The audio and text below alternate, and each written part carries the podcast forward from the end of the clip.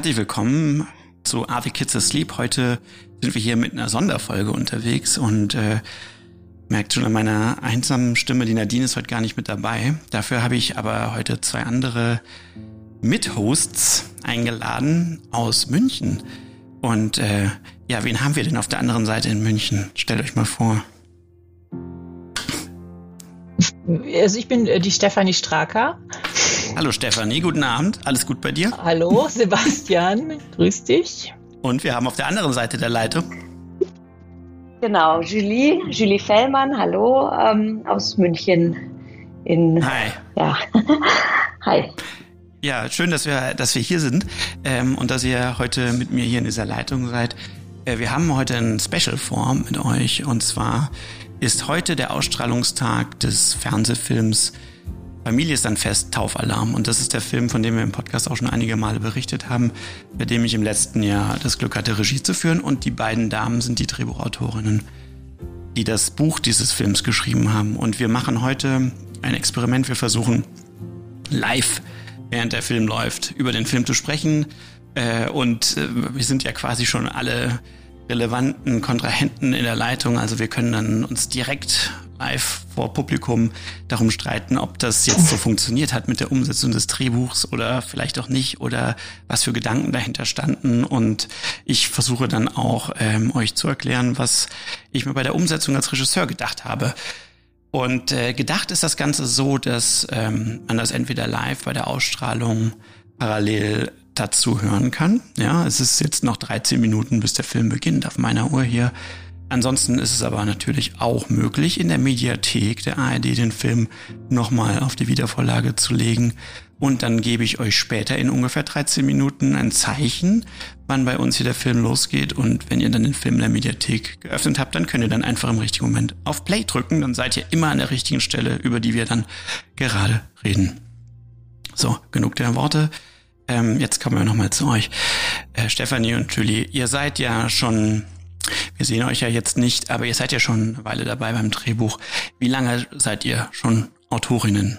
Stefanie, magst du anfangen? Du bist schon länger Autorin.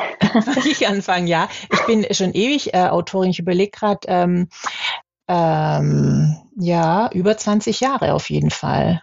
Ja. Ah, okay, ja. Oh, Und ähm, wir hatten lang. auch im, mhm. Im Podcast äh, äh, schon öfter über die Ausbildung gesprochen.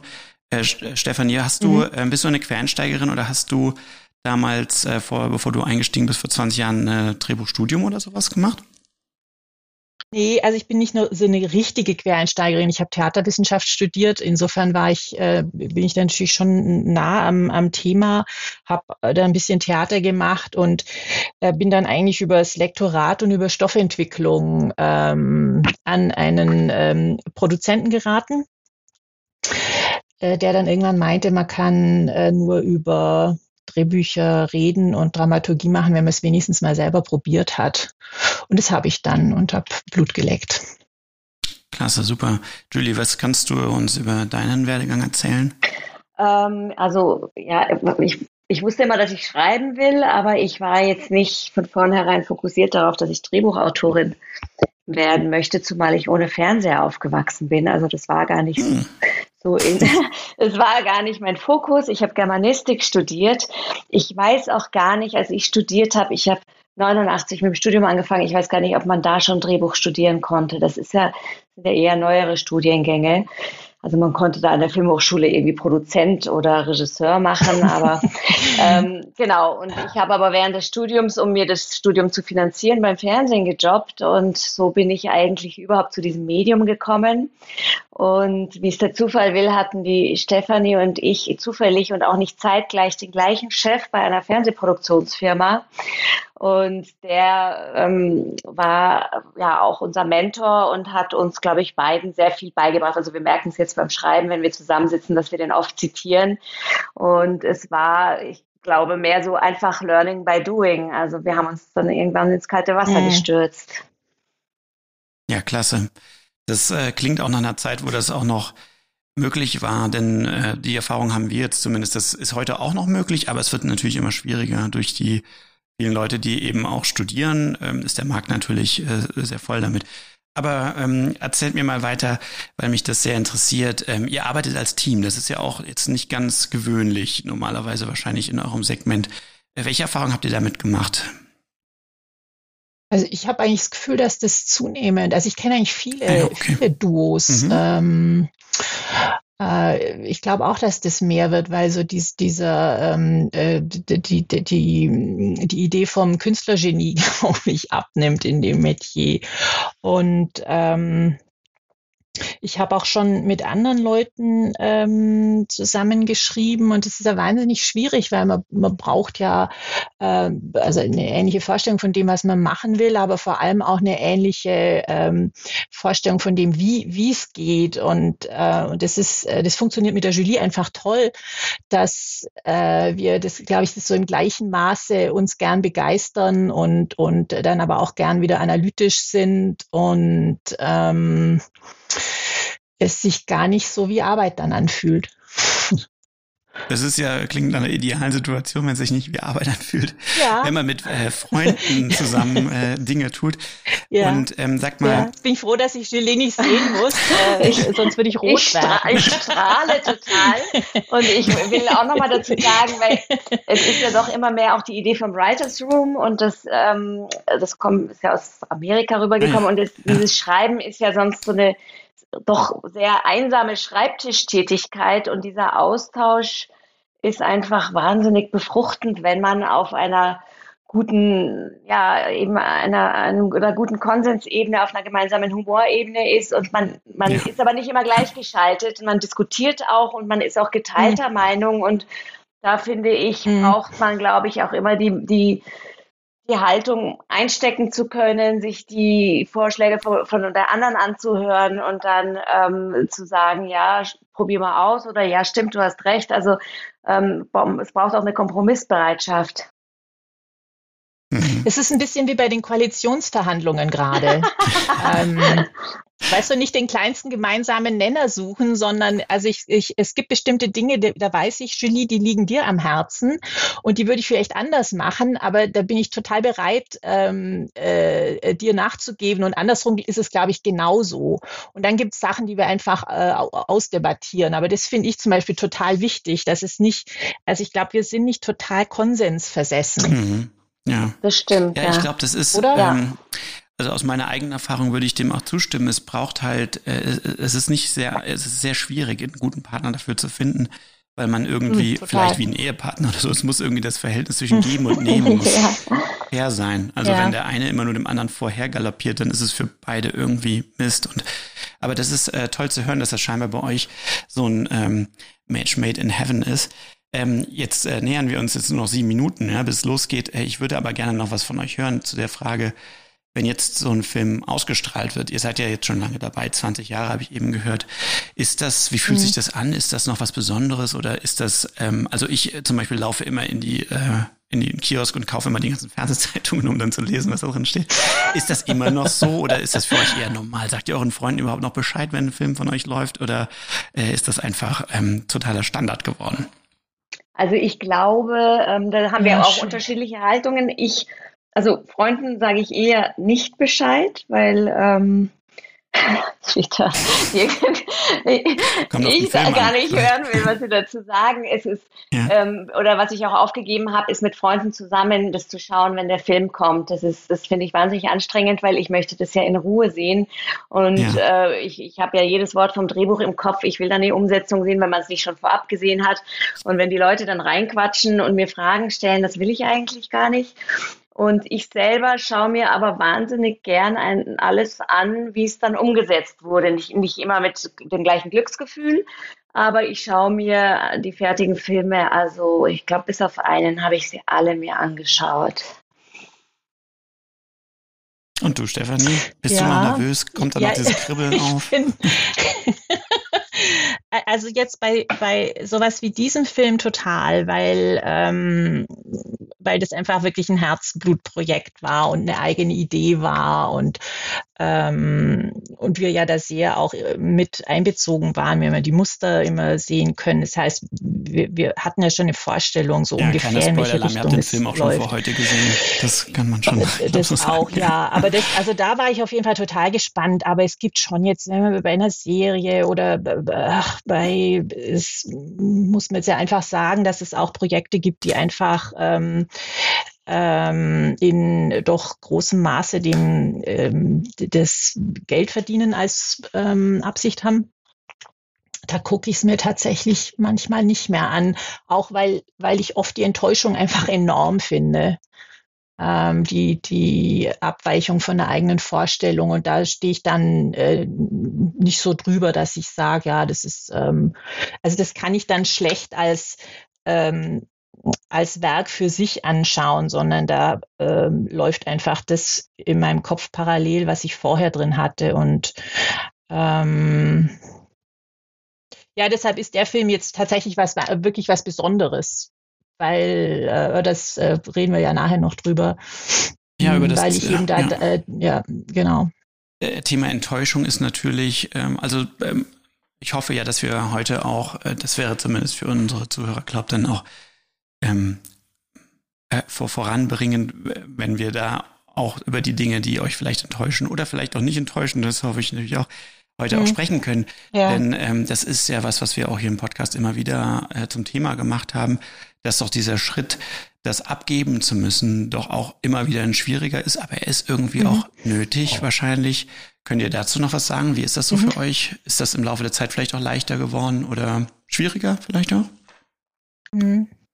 Es verändert sich ja auch gerade sehr. Also so ganz lang war es ja einfach der Standard, dass das Buch irgendwann äh, über eine bestimmte Fassung abgenommen wurde und dann kriegt man irgendwann eine Nachricht, äh, wann die Ausstrahlung ist, Monate später. Und äh, das ändert sich ja jetzt gerade doch sehr, dass ähm, die Autoren sehr äh, sich erkämpfen, länger mit beteiligt zu sein und mehr, mehr in den weiteren Prozess einbezogen zu sein. Hm, also äh, auch überhaupt gehört zu werden, was Besetzung angeht. Ja, also dass wir da also zumindest ein, äh, vielleicht ein Veto noch äh, mhm. haben. Das ist alles relativ ähm, ja, eigentlich relativ neu. Ja, auch, dass man vorab die Muster geschickt bekommt. Äh, deshalb, also, ja. Entschuldige, dass man vorab die Muster mm. geschickt bekommt, dass man wirklich, also wie, wie es jetzt in, bei dem Film speziell war, dass man dann auch noch während gedreht wird im Austausch mit dem Regisseur ist und dann ähm, eben noch Informationen oder Visionen noch, noch drüber hinaus, quasi bis zur letzten Sekunde, wo was im Kasten ist, austauscht. Also das ist natürlich ein wahnsinnig schöner Prozess für uns Autorinnen und Autoren. Ja, also ich kann das äh, von meiner Seite aus eigentlich auch kaum verstehen, warum man das früher anders gemacht hat. Denn als Regisseur ist das für mich hilfreich durchaus. Ne? Also dieses, äh, die Situation ist ja eben, der Dreh läuft. Das ist eine Spanne an Zeit. Also das ist ein Monat, den man damit beschäftigt ist. Wenn wir am Tag drei Dinge machen und die vielleicht äh, nicht optimal sind, dann ist immer noch genug Zeit, Dinge auch für die zukünftigen Tage, die noch kommen, zu verändern. Für das eigene, ja. eigentliche, das ist dann halt im Kasten, da kann man nichts mehr machen. Aber ja. äh, deswegen ist das ähm, eine total hilfreiche Angelegenheit, finde ich so. Aber wahrscheinlich war es früher eher so, dass das, ähm, ja, vielleicht hat man dann auch noch ein bisschen mehr das Gefühl, als Regisseur gehabt, jetzt entscheiden zu müssen und das zu seinem Ding machen zu müssen. Ich gucke auf die Uhr. Wir mhm. haben noch eine Minute dreißig. Ja. Äh, ähm, vielleicht können wir noch eine, noch eine ganz kurze Frage mit einer ganz kurzen Antwort einschieben. Nee, beziehungsweise ich mache was anderes. Habt ihr noch eine Frage, bevor es losgeht? Eine ganz kurze. An mich. Eine Minute haben wir noch. Oh, da habe ich mich jetzt gar nicht drauf vorbereitet. ähm. Ja, warum hast du bei dem Buch zugesagt? ah, das ist eine gute Jetzt Frage. ist Zeit schon fast um, da kann ich auch noch was sagen. was Dummes. ja, die Frage nehme ich gerne mit in, die, äh, in den Film gleich und werde sie dann dort beantworten. Liebe Zuhörer, wir okay. haben jetzt noch 45 Sekunden, die äh, noch anstehen, bis der Film startet. Und ähm, äh, ich werde gleich ähm, dann dazu übergehen, die letzten zehn Sekunden dann runterzuzählen. Dann könnt ihr dann wirklich euch so richtig über, mit dem Mauszeiger über dem Play-Button befindend äh, darauf einlassen und dann im richtigen Moment ähm, drücken. So, also die letzten zehn Sekunden brechen jetzt an. Wir sind bei zehn, neun, acht, sieben, sechs, fünf, vier, drei, zwei, eins. Und der Film läuft ab jetzt tatsächlich. Also wir fangen ja gleich am Anfang schon ähm, relativ bewegt an in dem Film. Äh, ich habe auch in einer Kritik gelesen, die auch gerade den Anfang ähm, so schwungvoll und gelungen irgendwie benennt.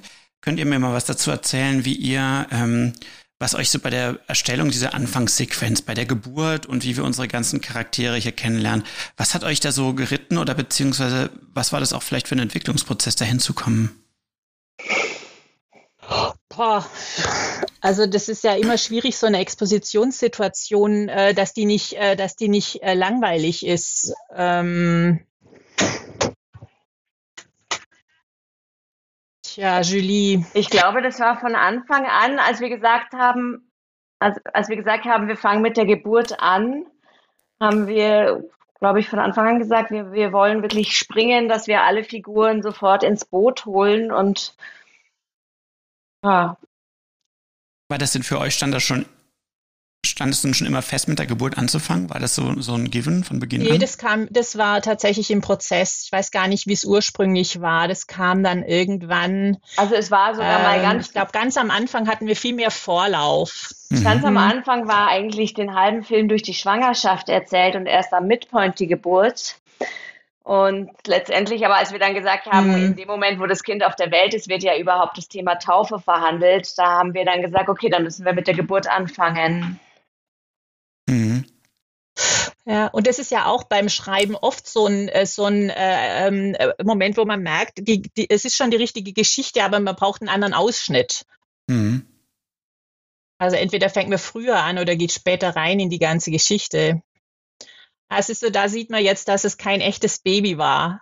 Ja, das habe ich jetzt auch mehrmals schon gehört, dass man an der Stelle sieht. Ja, ja. ja tatsächlich. Ich lustig, auf der großen Leinwand ja. äh, in Ludwigshafen habe ich es wirklich nicht gesehen. Ja. Ja, ich habe hab auch die Hoffnung, dass wenn der Zuschauer das vielleicht nicht so richtig ahnt, dass irgendwie ja. durchgeht. Aber das mit den Babys ja. ist natürlich beim Dreh, das kann ich euch erzählen, ein ja. Problem und äh, also Neugeborene sowieso und man hat eigentlich auch nur die Option, entweder mit Babys zu drehen, die dann viel zu alt sind. Die sehen ja auch nach ein paar ja. Tagen schon gar nicht mehr so aus wie Neugeborene. Ähm, oder man muss mit so einer ja. Puppe eben drehen und dann hat man seine eigenen Schwierigkeiten. Mhm. Ähm, und ähm, ja, es ist äh, auf der ja. anderen Seite, wir wollten halt an dem Moment auch, ähm, also irgendwie diese Situation sollte auch trotzdem so offen und spürbar sein, ja. Also man hätte das ja auch viel näher lösen können, mhm. dass man mhm. jetzt nur die Gesichter die ganze Zeit, mhm. aber wir wollten irgendwie auch diese, diese Dreisamkeit mhm. dort sehen. Und irgendwie haben wir uns dann dafür entschieden, diesen Moment reinzunehmen, in der Hoffnung, dass er durchflutscht. Ähm, werden wir dann mal sehen, was das Publikum dazu sagt. Jetzt sind wir ja mittlerweile, sind die ähm, Eltern hier eingetroffen, die Großeltern. Und ähm, unsere Einstiegssequenz ist zu Ende. Äh, und jetzt geht's eigentlich auch schon gleich äh, in, in die Konflikte hinein. Ähm, erzählt, könnt ihr mir mal was so zu, zu, eurer Charakterfindung erzählen? Also wir haben ja jetzt, äh, auf jeden Fall sind wir mal auf der einen Seite, auf der äh, Seite der Mutter, auf der Helmrich-Seite. Ähm, ähm, waren diese Figuren für euch immer schon so aufgestellt? Wann seid ihr zu dieser Konstellation gekommen, dass es eine Schwester gibt? Gab es da mal andere Geschwisterkonstellationen auch zu der Hauptfigur? Ja, auf alle Fälle. Also es gab, ähm, also was, was immer klar war, war das Thema Taufe mit ähm, katholisch und muslimisch. Ähm, aber natürlich hat die Familienkonstellation, also es gab mal einen Bruder, ähm, der dann aus Amerika angereist ist, der flog wieder raus. Dafür hat die Schwester dann diesen Ehemann und ihre eigene Familiengeschichte auch bekommen. Also wir haben auf der einen Seite reduziert, aber auf der anderen Seite dann aus diesem etwas reduzierteren Personal dann mehr noch B- und C-Plots gesponnen. Also die Schwester kam eigentlich später im Fokus, gell? Ja, so dass sie auch ihre ganz eigene Geschichte kriegt mit ihrem Mann und äh, diese Parallelentwicklung, das, das kam erst im Laufe des mhm. Drehbuchs, also der Fassungen. Mhm. Und wir haben uns auch zunehmend verliebt dann in den, ähm, in den Max. In den Ehemann. Mhm. Ja. Ja. Ja. ja. Ähm, ja, was mir sehr gefallen hat hier, ist, dass, äh, oder zumindest habe ich versucht, da so einen Fokus drauf zu legen, jetzt gerade auch bei den Eltern, bei Holger und äh, Beatrice, dass äh, der Konflikt, äh, das merkt man ja jetzt hier schon, der geht natürlich zwischen den Generationen. Ne? Das war mir immer ganz wichtig, dass äh, wir das irgendwie so zeichnen, dass der Konflikt eigentlich nicht zwischen den Religionen und den Kulturen stattfindet, sondern zwischen den Generationen, also immer die Großeltern zu den Eltern. Ah, Sebastian, also hier muss oh, ich jetzt ja. äh, sofort diese erste, äh, die erste Begeisterung, darf ich kurz, weil ich das so wahnsinnig toll finde, wie Viola hier, wie man ihr einfach ansieht, dass sie gerade ein Kind zur Welt gebracht hat. Also, dass diese Geburt eben nicht so ähm, bonbonrosa, alles wunderbar ist, das finde ich total. Ja, jetzt ist, hören wir dich leider gerade nicht mehr. Stefanie? Julie, kannst ja, du noch also hören? ich, ich habe die Stefanie jetzt auch verloren. Ich dachte nur, vielleicht liegt es an ja. meinem, meiner vielleicht Verbindung. Kommt sie gleich wieder, ich glaube, sie kommt wahrscheinlich gleich sie wieder. Ich war schon lange meine Co-Autorin, aber ich weiß trotzdem nicht, was genau sie sagen wollte. Und sie wollte gerade mit einem Begeisterungsschrei ja, das einsteigen. Das ist natürlich das stimmt, weil das war tragisch. immer unser Thema. Unser Thema war eben nicht das Thema Religion, ähm, also als politisches Thema, sondern es war ähm, genau ähm, die Frage, wenn sich ein Paar neu bildet, eine Familie wird, ja, wie können sie sich von der Herkunftsfamilie lösen, beziehungsweise auch wie, mhm. äh, wer hat, ähm, wer, wer bestimmt in diesem Paar, wo es lang geht und ähm, das wird dann erst notwendig, wenn ja, man seine eigene Familie gründet. Ich, Jetzt bist also du wieder ich sehe mich auf der Jetzt ist sie wieder Tonspur. zu hören. Stefanie, wir hatten dich kurz verloren zwischendurch. ähm, äh, gerade bei deinem Begeisterungsschrei, ja, du wolltest irgendwas Gutes sagen mhm. und dann warst du weg für uns. Ja. Stefanie, bist du noch da? Nee, irgendwie leider höre ich sie jetzt auch nicht. Ja. Also sie wollte, ja, sie wollte sagen, sie ist so begeistert, dass du genau diese Vorstellung, die wir hatten, worum es eigentlich geht, anhand der Religionskonflikte erzählt, dass du das eben von Anfang an auch so gesehen hast und so verstanden hast, weil ich glaube, sonst hätten wir sehr kämpfen müssen, wenn, wenn du das anders gesehen hättest. Ja, das ähm, bot sich jetzt äh, für mich ehrlich gesagt aus dem Stoff natürlich auch so an. Das ist ja auch so drin geschrieben. Ähm, aber äh, äh, ja, ich, äh, das ist im, im Grunde genommen für mich als Regisseur und da komme ich dann auch wieder zu der Frage, die ihr am Anfang gestellt habt, warum wollte ich es auch machen? Äh, es ist für mich schon auch dann wichtig, dass ich irgendwie äh, was finden kann, wo ich auch was zu, zu sagen habe. Also ähm, und ähm, das Thema, dass man sich irgendwie von seiner eigenen Elterngeneration emanzipieren muss, ja, dass in dem Moment, wo man eigene Kinder bekommt, dort auch so eine ganz neue Konstellation auftritt, wo man plötzlich selber nicht mehr das Kind, sondern selbst Eltern ist und wie gehen die eigenen Eltern wiederum damit um.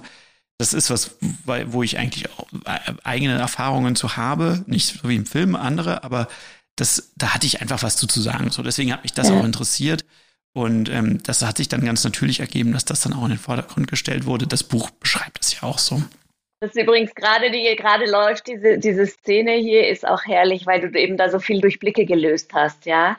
Also es ist ja wahnsinnig süß, auch diese, diese begeisterten Großeltern, aber wie Viola dann schaut und welchen Blick sie dann Pfarrers zuwirft und er versteht das gleich. Also das finde ich ist halt wahnsinnig schön, auch so vieles über Blicke zu lösen und nicht alles immer nur über Dialog. Ja, das ist ähm, tatsächlich versuche ich das in der Inszenierung mit den Darstellern auch ähm, ganz oft nach vorne zu schieben, dass, dass die so zwei Aufgaben gleichzeitig haben. Auf der einen Seite läuft auf einer Ebene halt der Text, der halt das, das eine sagt und dann bekommen die ganz oft von mir die Anweisung, auf einer anderen Ebene abseits des Textes nochmal was eigenes zu spielen. Und äh, dadurch kann man dann nachher das oft so schön konterkarieren wie, äh, ja, hier vielleicht jetzt auch, äh, weil sozusagen zwei Dinge gleichzeitig passieren. Ja, was mich interessieren würde, von euch nochmal zu erfahren, ist, ähm, wenn man ja jetzt die, ihr habt ja so viele Zeit, so viel Zeit mit euren Figuren verbracht. Was ist das für euch für ein Moment, wenn ihr dann zum ersten Mal jetzt Schauspieler seht, die das machen sollen? Also vielleicht auch in zwei Schritten, wenn hm, erstmal drüber gesprochen wird, der oder der Schauspieler soll das machen und man sich vielleicht jemand anderen vorgestellt hat. Und dann zum Zweiten aber auch, wenn man sie dann tatsächlich in den Szenen sieht, wie nehmt ihr das so wahr und vielleicht auch, wie habt ihr das jetzt im Speziellen hier auch wahrgenommen? Ja, also ähm, wir waren ja, die Produktionsfirma hat uns ja schon bei der bei den Gesprächen über Besetzung auch ein bisschen mit einbezogen. Und ähm, was ich noch erinnere, als wir uns das erste Mal gesehen haben und in der großen Runde über Besetzung geredet wurde, dass du äh, äh, davon gesprochen hast, dass dir es wichtig ist, welche Art von Schauspielerei die äh, Schauspieler betreiben. Mhm. Ja, stimmt. Das fand ich total interessant, ja. Also dass es ähm, dass es da einfach unterschiedliche Schulen gibt. Und wie du das beschrieben hast, äh, da, da dachte ich, okay, das, das finde ich total stimmig. Und das war dann auch, als ich sie gesehen habe, dass ich, also da hatte ich wirklich das Gefühl, mh, hm, jetzt sehe ich Max bei Max nicht. Max habe ich mir komplett anders vorgestellt. hm. Also, dass er nicht schon von Beginn an so rockmäßig aussieht. Ne? Ja. Max hatte ich viel ähm, äh, Bräver. Also da dachte ich, da ist die Verwandlung größer. Mhm. Ja, stimmt. Genau, ja, genau, ja. Aber das war dann ganz schön. Also da konnte ich mich drauf einlassen. Das ist für mich jetzt total stimmig, wenn ich, wenn ich das jetzt äh, seine Reise angucke. Mhm. Viola habe ich mir tougher vorgestellt, aber auch das gefällt mir jetzt wahnsinnig gut, weil ähm, die hat ja auch starke Momente dann. Ja, also ja, klar, also man hat natürlich, ähm, wenn man schreibt, man hat ja immer das visuell vor Augen alles, ja, nicht nur die Schauspieler, auch wie das die Wohnung von denen aussieht, wie ähm, mhm. die Kneipe, wo mhm. sie jetzt gerade sind, aussieht, aber ähm, dann, ich glaube, dadurch, dass wir auch von Anfang an eben und bei jedem Arbeitsschritt so eingebunden waren, ich kann gar nicht mehr sagen, das geht mir manchmal bei Filmen so, die, die schaue ich an und, und wundere mich, weil ich denke, das habe ich ja mir wirklich anders vorgestellt oder ich glaube auch anders geschrieben. Das geht mir jetzt in diesem Film überhaupt nicht so, weil ich mich jetzt mhm. so an diese Figuren gewöhnt habe und das auch alles so wahnsinnig gut nachvollziehen kann. Mhm.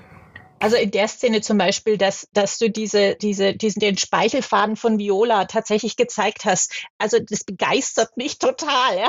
Weil das sind so Details, die freuen einen natürlich, wenn man die, wenn einem die einfallen. Und sowas wird ja dann oft einfach, ähm, keine Ahnung, anders gar nicht. Also der Speichelfaden muss äh, nochmal zur Erklärung war in der Regieanweisung von uns reingeschrieben und ja, ich erinnere mich, da stand was genau. Ja. Da haben wir auch die Muster gesehen, wo Viola dann immer eine Wasserflasche nimmt und ein bisschen trinkt und dann muss sie so ein bisschen Wasser da aus ihrem Mund laufen lassen. Manchmal ein bisschen viel, das ist eher wie so eine halbe, ja. halbe Kotz, Kotzanfall aussah.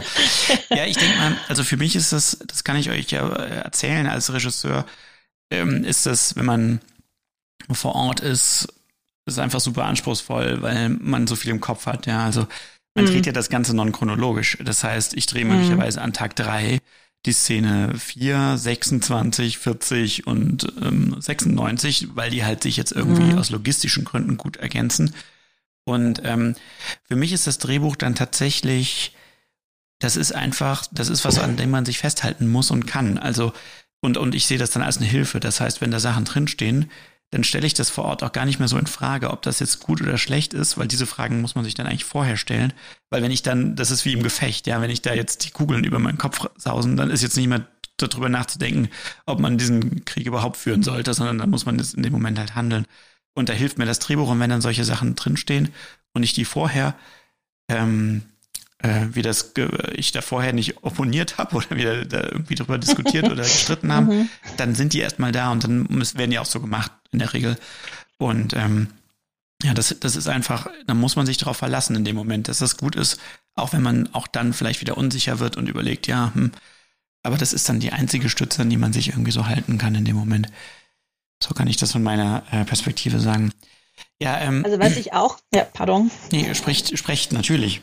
Ja. Ähm, ja, weil was ich eben schön finde, und das war eben auch toll in den Mustern zu sehen, dass die, ähm, die Höhe, ich weiß nicht, wie soll ich sagen, also die Vorstellung von welche Realität erzählt wird, dass sich das sehr mit dem deckt, was in unseren Köpfen war. Ja, mhm. Also ähm, wie sieht so eine Wohnung aus, wie sieht so ein Garten aus, wie sind die Leute angezogen. Und jetzt gibt es da ja schon ein optisches Konzept und ein Farbkonzept und so. Und trotzdem äh, habe ich das Gefühl, ich gucke hier echtem Leben zu. Mhm. Ja. Ja, das ist eine gute Frage tatsächlich, weil das ist ja was, was im Drehbuch jetzt nicht direkt drin steht. Also genau, wie, ganz genau. Ähm, ja. Wie stilisiert ist diese Welt, in der man sich mhm. bewegt? Ja, sind die, genau, ja. was für Klamotten haben die an? Haben die Klamotten an, die Richtig, man normalerweise ja. trägt, oder sind die so total äh, durchkomponiert zueinander abgepasst? Und das ist wahrscheinlich ein bisschen auch eine Geschmacksfrage, die man, ähm, da machen wahrscheinlich die einen Regisseure grundsätzlich ein bisschen mehr in diese Richtung oder auch Regisseurinnen beide ne, natürlich ein bisschen mehr in die Richtung oder mehr in die realistische Richtung. Ähm, am Ende des Tages, ich versuche es dann auch vom, vom Projekt abhängig zu machen. Das ist ein bisschen eine Bauchentscheidung am Ende. Also ich glaube, auch hier hat mich äh, dann auch doch mehr interessiert an diese, das ist nicht so stilisiert, es ist eher ein bisschen normal alles, finde ich. Also mhm. im Sinne von, ja. so könnte man es auch erleben. Genau. Weil mich, glaube ich, das mehr interessiert hat, ähm, in diese zwischenmenschlichen Konflikte zu gehen, anstatt jetzt in so eine ganz steile Form von Humor, die dann ja dann leicht bei so einer Überstilisierung versucht wird oder die man dann versucht zu bedienen eher. Also so ein bisschen. Es gibt ja auch oft den, den, also den Wunsch dann, wenn jemand, zum Beispiel eine Frau, die sehr modern sein soll, dass die dann so knallbunte Sachen trägt, ja. Und das ist was, da leiden wir Autorinnen dann schon, wenn ja. wir irgendwie uns die vom Typ so vorgestellt haben und das wird dann durch Kostüm so eine Schrillheit betont, die aber eigentlich gar nichts mit dem, mit der inneren Haltung zu tun hat. Und das finde ich da wahnsinnig schön, dieses sehr natürliche, mhm. alltägliche, mhm. sympathische.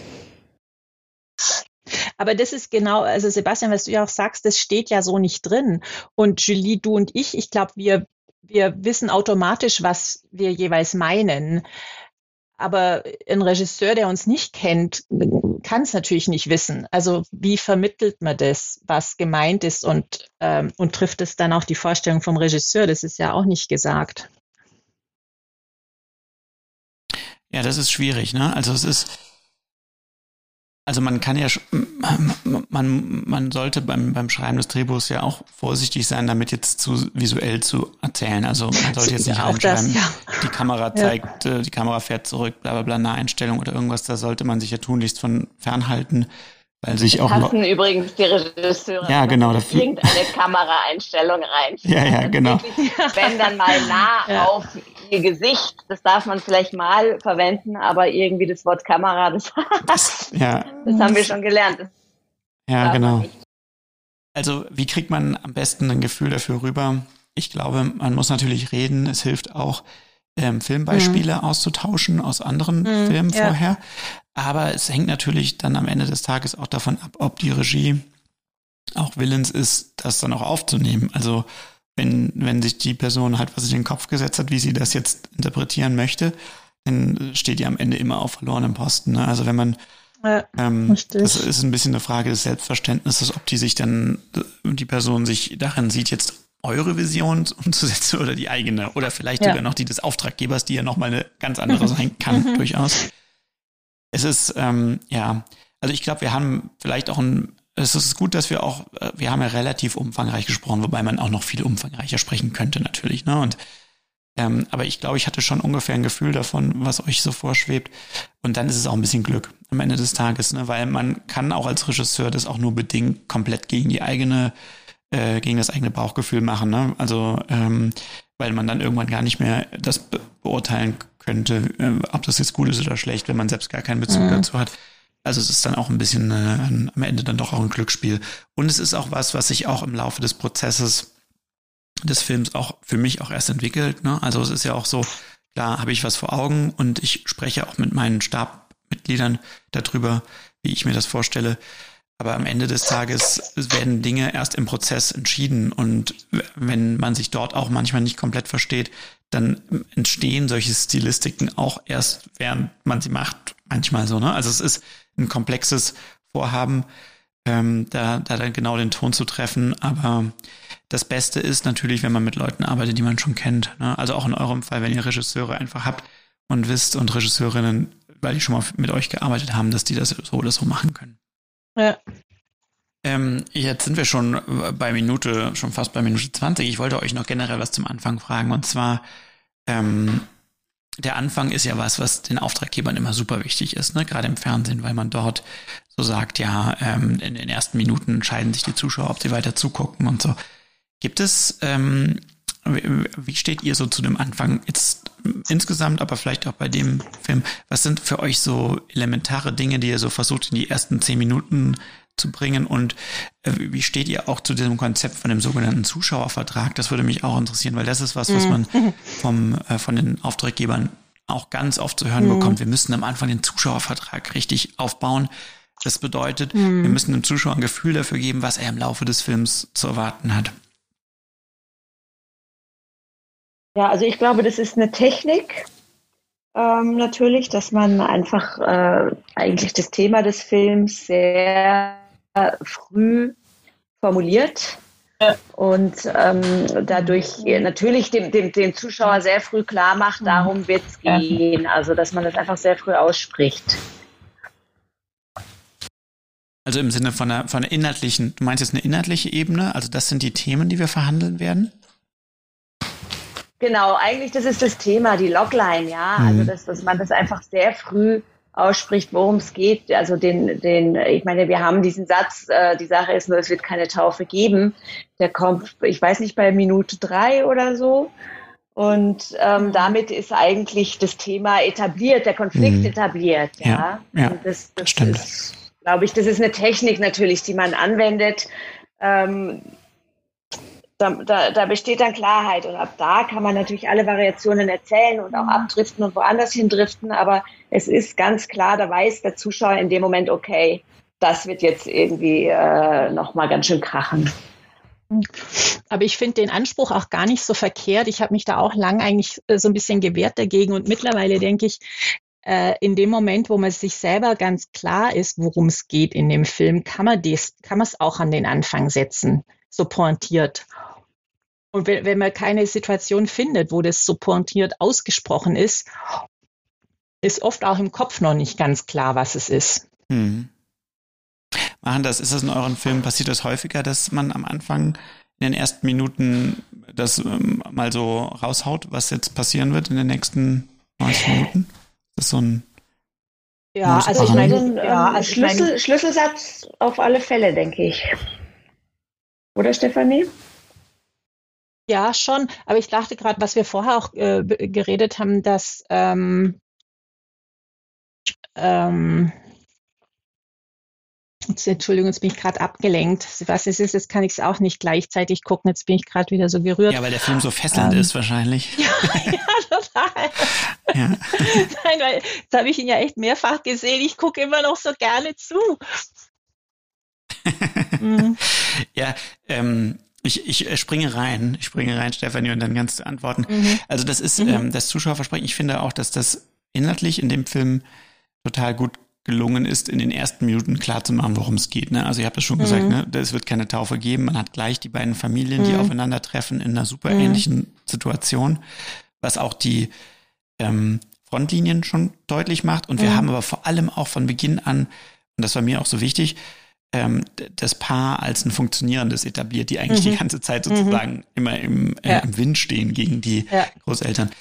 Ähm, ja. Was ich jetzt auf, auf, von meiner Perspektive als Regisseur ähm, da einbringen kann oder auch nochmal mit euch sprechen würde, wie ihr das so seht, ähm, ist halt tonal sozusagen. Ja, also mhm. mir wird dann halt vom Auftraggeber sehr oft gesagt, du musst in den ersten x Minuten, da ist die Zahl mhm ändert sich, aber sie ist immer einstellig, ähm, muss sozusagen das Genre verkauft werden. Ja, es muss sozusagen, der Zuschauer soll wissen, äh, das wird jetzt eine Komödie, das wird jetzt eine, äh, das wird jetzt ein Krimi, das wird jetzt ein, und das ist bei mir innerlich, äh, ist das nicht ganz einfach, weil ich eigentlich auch davon überzeugt bin, dass die Filme, die mich wirklich richtig begeistern und die toll sind, die sind ja eigentlich immer ein Mix aus verschiedenen Genres und die dürfen und sollen sich auch bitte im Verlauf verändern.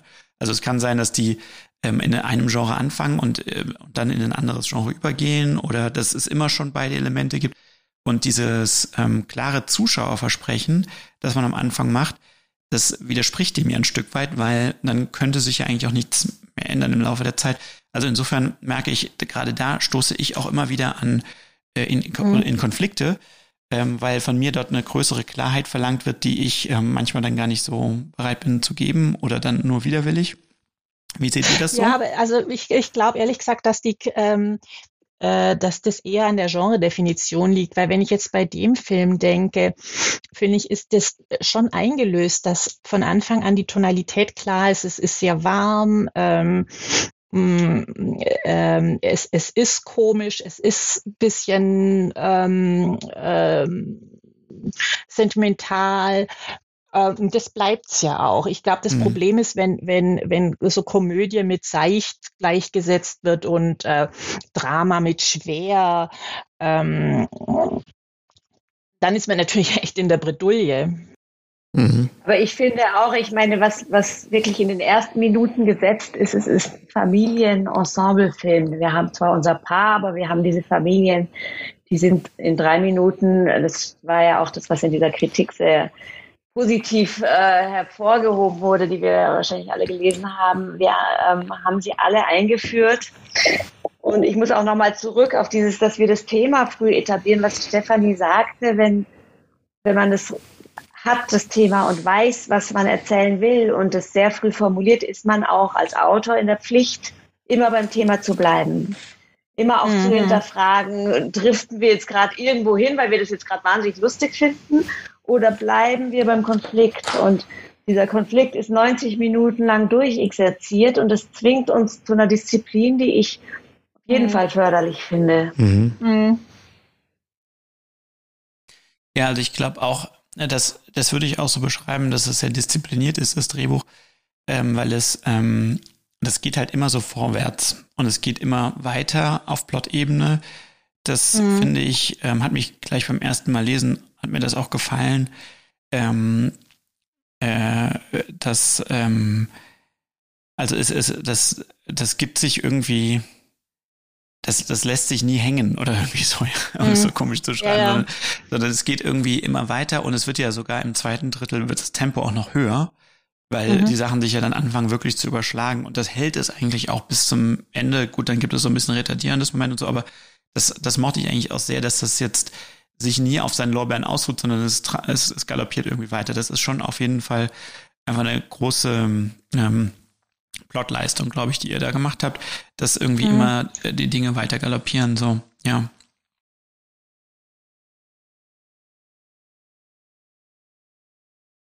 Habt ihr euch denn die Tonalität, wenn wir jetzt zum, wir sind jetzt langsam im ersten Drittel durch, ne? Mhm. Wir kommen jetzt gleich zum großen Abendessen. Äh, jetzt reden wir auch gar nicht so kaum, wir sind jetzt sehr allgemein, was ich aber auch total interessant finde. Wir gehen jetzt gar nicht so sehr auf die einzelnen Szenen ein. Vielleicht, wenn euch was einfällt, ruft's gerne dazwischen, ne? Beim ähm, Abendessen dann auf alle Fälle. ja, das da kommt jetzt gleich, genau. habt ihr euch denn, als ihr das Buch geschrieben habt, jetzt sind wir so bei 30 Minuten, ist das so die, wie habt ihr euch die Tonalität für die ersten 30 Minuten vorgestellt? Und äh, ist das das, wie es jetzt ist, oder hat sich das vielleicht auch nochmal leicht verändert? Könnt ihr dazu was, was sagen? Oder mhm. weiß man das gar nicht mehr so genau, wie man es sich eigentlich mal vorgestellt hat, jetzt wo man sieht? Das ist mhm. ja auch oft so, ne? Dass die, die äh, Erinnerungen verblassen dann auch so. Ja, ja, also vielleicht ist echt die Essensszene ist also eigentlich ein gutes Beispiel. Äh, ähm, ich glaube, für Julie und mich war es, dass unsere Vorstellung ein bisschen ähm, ähm, temperamentvoller war. Für das vielleicht Abendessen ein bisschen lauter, die, äh, also hm? insgesamt. Und fürs okay, Abendessen, das ist einfach sehr exemplarisch, weil, weil das hast du sehr anders inszeniert, als wir es uns vorgestellt haben, weil wir dachten, das ist wirklich die Klimax, ja, wo alles aufeinander knallt und ähm, wo, wo eher wie ein Dampfkessel es einmal äh, explodiert, weil er kommt jetzt ja dann ähm, Grunde stieben alle Figuren auseinander. Mhm. Also zur inhaltlichen Einordnung nochmal, da treffen die mhm. beiden Großelternpaare zum ersten Mal aufeinander und auch der Konflikt von wegen, äh, dass äh, die Vorstellung, die mit dem neuen Enkelkind umzugehen ist, nicht zusammenkommen können, das wird dort offenbar. Ne? Genau, Aber Stefanie, und es werden Unterstellungen weiter. gemacht und Missverständnisse. Ja. Und man muss auch sagen, diese Szene, die war immer schon drin, die war, glaube ich, schon in Pitch. Und die war, mhm. also in mhm. dieser Abendessenszene gab es immer schon. Ich meine, im Drehbuch hat sich vieles verändert, wie wir vorhin auch sagten. Die Schwester hat einen ganz eigenen Bogen gekriegt mit ihrem Mann. Der Max ist wirklich zu einer Figur herangewachsen, den gab es anfangs noch gar nicht. Aber dieses Abendessen war immer da und da haben wir uns, meine, an der Stelle, nicht für den ganzen mhm. Film, aber an der Stelle mehr ähm, fast mehr ein bisschen Haut drauf, um Gott des Gemetzels, also Tempo und zack, zack, zack. Also tatsächlich mehr noch auf die Komödie gedrückt vorgestellt. Und ja, das hast du ähm, mhm. anders. Mhm. Auch weil es in unserer Vorstellung so war, dass es da eine gewisse Energie braucht, um dieses Zerwürfnis ähm, erklären zu können. Mhm. Ja. Und es ist eben auch, also vielleicht ist es auch eine Szene, auf die wir eigentlich ganz stolz waren, weil es ist nicht einfach, eine Szene für sechs Leute zu schreiben. Ja. ja. Also wo auch immer was im Vordergrund und im Hintergrund stattfindet. Aber das finde ich zum Beispiel total schön inszeniert, dass immer klar ist, es gibt ja Sätze, die sind im Grunde nur Hintergrundsätze oder äh, der Blick ist mal wichtiger, mal ist der Satz wichtiger. Und das finde ich alles stimmt total. Es ist nur die Temperatur, die für uns, glaube ich, ein bisschen anders in der Vorstellung war. Mhm. Ähm, ja, das, ähm, also ich kann mich auf jeden Fall auch erinnern, dass die Szene für mich beim ersten Lesen auch schon sehr rausgestochen ist, mhm. weil die ist auch sehr lang ne? und, und das ist mhm. ja nicht einfach ja. eine lange Szene interessant zu halten. Das hat sie ja. aber für mich irgendwie geschafft und was auch sehr schön ist daran ist, ähm, diese wechselnden Bezüge. Ne? Also mal spricht ja. A mit B, mal gleichzeitig mhm. C mit D, dann wieder mhm. A zu C. Und mhm. es wird wirklich wild und durcheinander und man versteht aber trotzdem die ganze Zeit, was passiert. Das hat mir daran total gefallen. Mhm. Ähm, ich glaube, ich hatte bei der Inszenierung dann tatsächlich auch so den Drang, also das kam natürlich auch aus einer Logikfrage heraus, weil wir in dieser kleinen Wohnung sind und dann mir das auch sehr wichtig war, das real mhm. glaubwürdig zu erzählen, was mit dem Kind ist. Das Kind schläft quasi im gleichen Zimmer, deswegen können die sich nicht so laut mhm. streiten. Deswegen wird die Lautstärke immer wieder gedrückt. Jetzt sehen wir auch, na, jetzt läuft er nochmal zu dem Kind, weil das Kind aufmuckt und so. Ähm, mhm. Daraus entwickelte sich dann diese Inszenierungsidee, dass die halt eigentlich gerne laut schreien würden, aber es nicht können, weil sie auf das Kind Rücksicht nehmen müssen und zwischendurch bricht es dann auch wieder raus und ähm, ja, das ähm, das hatte für mich, glaub, so den Reiz, dann da irgendwie noch so eine zweite Ebene reinzuziehen. Also das, was mhm. ich auch eben meinte, so, dass man so zwei Spielaufgaben an die, an die Schauspieler gleichzeitig mhm. Gibt, so auf der einen Seite ihre Emotionen, aber die zweite Spielaufgabe ist auch das Kind nicht zu wecken. Und ähm, ja, da kann man auf jeden Fall äh, da kann man äh, geteilter Meinung zu sein, ja. wie das so insgesamt aber, funktioniert. Aber Sebastian, ich fand es ja. total interessant, weil als ich die Muster gesehen habe, dachte ich, oh Gott, das darf doch nicht wahr sein. Da war ich wirklich enttäuscht. Als ich dann den fertigen Film gesehen habe, war ich überrascht, dass es für mich schon aufgeht. Und, und da finde ich zum Beispiel die Musik auch wirklich toll. Ja. Weil ich finde durch die Musik schon eine, eine also dieses, äh, dieser Druck, äh, tatsächlich vermittelt wird für mich. Ja, jetzt ist Stefanie kurz verschwunden für uns. Okay, ja, geht ja auch so. Ich dachte, vielleicht höre nur ich sie gerade. Das ist immer, wenn Stefanie was Gutes über den Film sagt, dann, dann regelt das Programm automatisch. dann drehe ich sie leise. Ja. Wahrscheinlich wird sie gleich wieder zu uns äh, stoßen. Ja, also tatsächlich waren auch, das ist ja auch interessant, ähm, weil Stefanie und ich sind ja nicht ein und dieselbe Person. Also ähm, es gibt eigentlich insgesamt nur zwei Szenen in diesem Film, ähm, mit denen wir vielleicht nicht so glücklich sind. Und die, die bei der Abendessenszene bin das mehr ich, die ich irgendwie hätte einfach auch, ich verstehe schon mit diesem leise und Kind miterzählen. Ich hätte in dem Fall an der Stelle auch auf die, dieses Kind miterzählen verzichtet, dann mhm. hat es halt da mal einen tiefen Schlaf. Also, ähm, aber ich ähm, hätte da einfach gern mehr Tempo gehabt. Ich mhm. habe gedacht, mit den Schnitten, das müsste noch schneller sein. Und es gibt dann eine, aber da will ich nicht vorgreifen, ähm, da geht Stefanie wiederum so, dass sie sagt, das war auch eine wichtige Szene und die hat sie sich anders vorgestellt. Ja. Ähm, und da geht's mir gar nicht so sehr so, aber das, da kommen wir dann ich ahne, hin. Und ich, ich ahne denke, schon. Dass du ja auch immer an, an Grenzen stößt. ja, die Grenzen der Realität meistens äh, und der, der, der Machbarmachung. Also ich kann auf jeden Fall euch auch noch erzählen, dass da, diese Szene hier zu drehen wirklich auch ein richtiger, richtiger Albtraum war, weil wir das ja alles zu ähm, Corona-Hochzeiten machen mussten und äh, nun mal die Vorgabe hatten, das in diesem engen Räumchen zu machen. Und bei so einem Filmdreh sind ungefähr 30 Personen anwesend, die irgendwie alle eigentlich in der Nähe sein wollen müssen. Äh, und das ähm, ja schlicht nicht möglich war. Äh, aufgrund der Corona-Situation wir da wirklich ein ganz, ganz strenges Hygieneregiment äh, durchgezogen haben, was ich auch richtig fand. Äh, also die Schauspieler durften alle nur zum möglichst kurzen Zeit dort am, am gleichen Raum, Ort sein. Die mussten dann sofort in jeder Pause wieder nach draußen und äh, die Kamera wurde zum Beispiel auch ferngesteuert bedient, ja, von außerhalb des Raumes. Ich war auch außerhalb.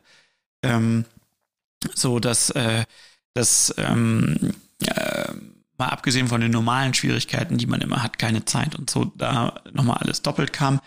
Ich persönlich war am Ende mhm. aber äh, voll zufrieden, wie wir es gemacht haben, aber ich verstehe, ähm, dass das sich natürlich ein bisschen anders anfühlt, als es vielleicht im Drehbuch spürbar war und vielleicht auch eine der Momente ist, wo sich jetzt auch die Inszenierung dann ein Stück weiter entfernt hat als an anderen Stellen von dem, Was Aber es ist klar, also ich meine, dafür, dass es Corona ist, und das wissen wir ja, ich finde, man sieht es dem Film wirklich nicht an. Und ich finde, bei dieser Abendessen-Szene mhm. Eigentlich, wo die sagen, ähm, wir werden unser Kind taufen lassen, müssten ja die Eltern, die Helmrich-Eltern aufspringen und die umarmen und dieses am Tisch dann sitzen bleiben und so und sich freuen und das aber nicht körperlich ausdrücken zu können, ähm, das, das ähm, hat sicherlich auch Auswirkungen gehabt. So, ja, ja, genau. Also das, das, ja, das war schon alles schwierig, aber ich finde auch am Ende des Tages merkt man es eigentlich nicht äh, so richtig, äh, denke ich mal. Ja. Ähm, das mhm. ist auf jeden Fall schon mal eine Leistung für sich, aber äh, man hatte sich dann im Laufe der Zeit auch so ein bisschen daran gewöhnt, wie man das machen kann. Und es war auch irgendwie, ich hatte so das Gefühl, es ist schon alles möglich, auch immer zu machen, aber es ist halt alles komplizierter gewesen und alles schwierig. Und wir hatten dann die doppelte Schwierigkeit mit dem Kind halt nochmal, dass wir das Kind auch nicht so oft dabei haben durften, das Baby, was auch zum Teil mit Corona zu tun hatte. Und dadurch musste man sich halt auch sehr genau überlegen, an welchen Stellen man das wie einsetzt. Und ähm, ja, also es, es, das hatte so, das waren so ein bisschen so die handwerklichen Schwierigkeiten, die man dann zu allem anderen irgendwie noch dazu hat. Ähm, wenn ihr, wenn ihr jetzt, ihr seid, ihr seid ja seit 20 Jahren jetzt dabei, wenn, wenn jetzt in der Kritik, ja, was Schlechtes über eure Filme steht oder wenn ihr auch mit Freunden sprecht, die vielleicht was Schlechtes über den Film sagen oder Kollegen, was macht das macht das mit euch? Wird man da im Laufe der Zeit, kriegt man dann eine dicke Haut? Das würde mich mal interessieren, weil mich macht es immer so noch sehr, mich fasst es doch noch sehr immer an. Es fasst einen an, ähm, aber ich meine, Kritik ist nicht gleich Kritik. Es gibt ja Dinge, die Leute aussprechen oder die man irgendwo liest, wo man innerlich weiß, es stimmt. Und es gibt aber Sachen, also gerade jetzt mal so über Freunde oder so, teilweise, die, die man hört, wo man einfach, es ist zwar blöd, das zu sagen, aber ich hatte immer Lust zu sagen, probiert ihr das mal zu schreiben. Also es ist so, so, so, man ist ja so schnell mit Kritik dabei. Und dass das so ein Prozess ist, an dem so viele Leute hängen, wo auch so viele mitreden und die Produzenten reden mit und die Redaktion, also der, der Sender redet mit und natürlich mit dem Regisseur einigt man sich und vieles, was wir schreiben, ist ja einfach aus kostentechnischen Gründen nicht möglich, mhm. ja. Also wir können jetzt nicht irgendwie die nächste Szene in Timbuktu spielen lassen, nur weil wir Lust drauf haben oder ähm, was weiß ich, außen Nacht, es regnet, da weiß man, damit versenkt man schon äh, 10.000 Euro nur mit diesem, dieser Regieanweisung. Das ist natürlich was, was man alles lernt im Laufe der Zeit. Das heißt, uns sind ja, wir sind ja auch Gesetzmäßigkeiten ausgesetzt.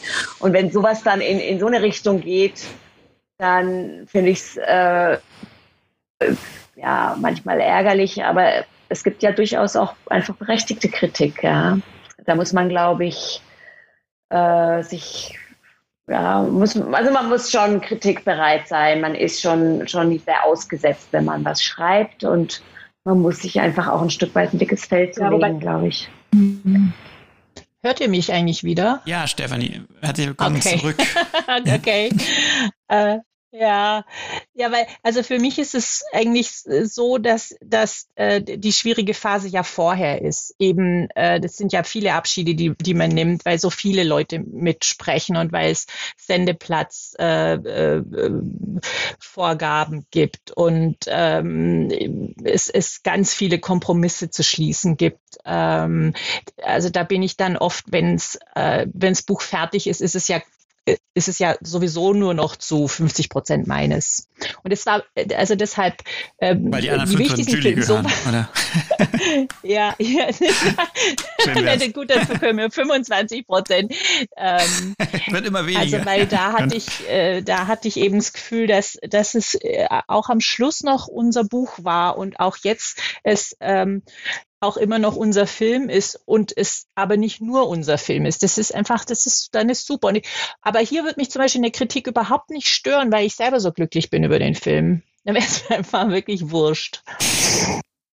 Also mir wäre es eben da gerade gar nicht wurscht. Da würde ich mich ärgern. Also es gibt Sachen, die ich schreibe, wo ich dann, ja, wenn dann wenn so Kommentare kommen, kann ich ablegen. Also ich muss sagen, diese Titelbach-Kritik, die hat mich so wahnsinnig gefreut, weil ich den Eindruck hatte, okay, die tatsächlich haben wir, und ich würde sagen auch mal wir drei hier, gemeinsam transportiert, mhm. was wir transportieren wollten. Also das, und das hat mich ungemein mhm. gefreut. Und wenn jetzt also, weißt du, und es gibt ja Sachen, die, die schreibe ich, wie du vorhin ja, ja auch ja, ja. gesagt hast, fürs Geld. Wenn dann jemand sagt, ja, das ist so, dann denke ich mir, ja. ja, ja, es stimmt schon, macht mir nichts. Aber ich bin ja bei sowas also, dann empfindlicher. Ja. Ja, also, zu dem also ich weiß nicht, ich hatte mal ein so, so, so ein Serienbuch, äh, da habe ich einen Running Gag reingeschrieben äh, und der Produzent hat sich wahnsinnig gefreut über diesen Running Gag und dann wurde er von der Redaktion rausgeschnitten, äh, rausgeschmissen. Und es war mir dann einfach total wurscht, weil ich hatte quasi dieses eine Publikum. Mhm. Weißt du, ein Mensch hat sich amüsiert drüber und da war ich happy. Fertig. Ja. Wobei Sebastian in, in, äh, in Ludwigshafen die, also die Vorführung vor Publikum war natürlich schon wahnsinnig schön, äh, Reaktionen zu sehen. Ja, das ist, glaube ich, auch was, was ja ähm, äh, äh, oft ein Problem ist für, für uns, glaube ich, dass wir, äh, also wir bespielen also ein riesig, mit solchen Filmen wird ja ein riesiges Publikum bespielt. Also wir sprechen da ja von äh, vielen Millionen Leuten äh, und trotzdem bekommt man eigentlich so wenig davon mit. Ähm, und, und wenn man was davon ja. mitbekommt, sind das so ganz komische Ausschnitte, weil wenn sich Leute dann per Brief beschweren beim Sender, das ist ja jetzt auch nicht der Durchschnittszuschauer, der das dann macht. Ähm, also da finden so komische Effekte statt und dann gibt es auch Leute, die finden einfach deutsches Fernsehen gehört insgesamt abgeschafft und verbreiten da ihre Meinung. Und ähm, einfach so dieses Gefühl nochmal dafür zu bekommen, wie kommt denn das eigentlich so in der Breite insgesamt an? Das fehlt einem doch sehr, weil auch selbst wenn mir jetzt irgendwelche Leute erzählen, sind die ja immer auch über einen selbst damit verbunden. Ne? Und dann wollen die einem vielleicht nicht auf die Füße treten oder das ist die eigene Familie, die das ja. sowieso nochmal anders sieht. Und da kann so ein Festival schon sehr helfen, finde ich, weil ähm, das ja für uns auch einen wichtigen Lerneffekt hat, oder für mich, auch zu gucken, was funktioniert Absolut, eigentlich und was ja. nicht. Ne? Also das will ja. ich ja auch erfahren, auch Total. wenn ich irgendwie denke, so das finde ich super witzig, da lacht aber keiner drüber, dann mhm. kann man das ja, versuchen für das nächste Mal irgendwie anders zu machen. Ähm, oder im Gegenteil. So? Ich war ja beim Festival leider nicht dabei. Gab es denn Stellen, die ihr total witzig fandet? Nein, die haben natürlich über alles gelacht, die ganzen, nein, Quatsch. Ja, wirklich, ja. Naja, also ist, nee, äh, Leute lachen schon über die, äh, über die gröberen Witze am meisten so dort vor Ort. Ne? Das ist, äh, also ja. der, der, der je. Aber ich glaube, dass das auch äh, gut ist, ja, dass, dass man so, äh, das ist ja auch ein bisschen eine Hilfe für Leute. Äh, lacht man mal über ein Gag, ist man, glaube ich, schon eher in der Stimmung, auch andere, also ja. vielleicht subtilere Sachen dann komisch zu. Ja, ja, ja. Ja, ja voll. Also mich, äh, nochmal, wenn wir jetzt bei dem Thema Kritik sind und so, ähm, auch, äh, was, was für mich dazu gehört, ist ja auch das Thema, wie lernt man auch weiter. Ne? Also ich möchte, äh, ich denke, euch geht's da ähnlich, ne? Egal, mhm. ob man 20 Jahre dabei ist oder nicht, man möchte weiter besser werden, man möchte Dinge fürs nächste Mal besser machen. Und ähm, jetzt stelle ich mir in eurer Situation das so vor, ihr schreibt halt ein Buch, das hat sowieso schon tausend Leute haben daran rumgedoktert und haben vielleicht auch eure Entscheidungen schon verändert. Und jetzt gebt ihr das halt einer Regie ab und äh, die macht da einen Film draus und dann ist der Film nachher das, was er ist und dann sagen Leute dazu was. Inwiefern fällt, äh, gibt es euch eigentlich die Möglichkeit daraus zu lernen und selbst besser zu werden, weil man doch immer noch mal diese Ebene, dass einem vielleicht dann das auch sowieso nicht so gefällt, wie er das gemacht hat oder sie das gemacht hat. Äh, aber auf der anderen Seite weiß man auch nicht, wenn es dann genauso gemacht worden wäre, wie man es selbst sich vorstellt, ob es dann besser wäre, weil diese Realität gibt's einfach gar nicht. Also da steht ja irgendwie nochmal so eine, so, so eine komplette Abstraktionsebene dazwischen, die es so schwer macht für einen selbst daraus Lerneffekte zu zielen. Wie geht ihr damit um? Wir ignorieren das.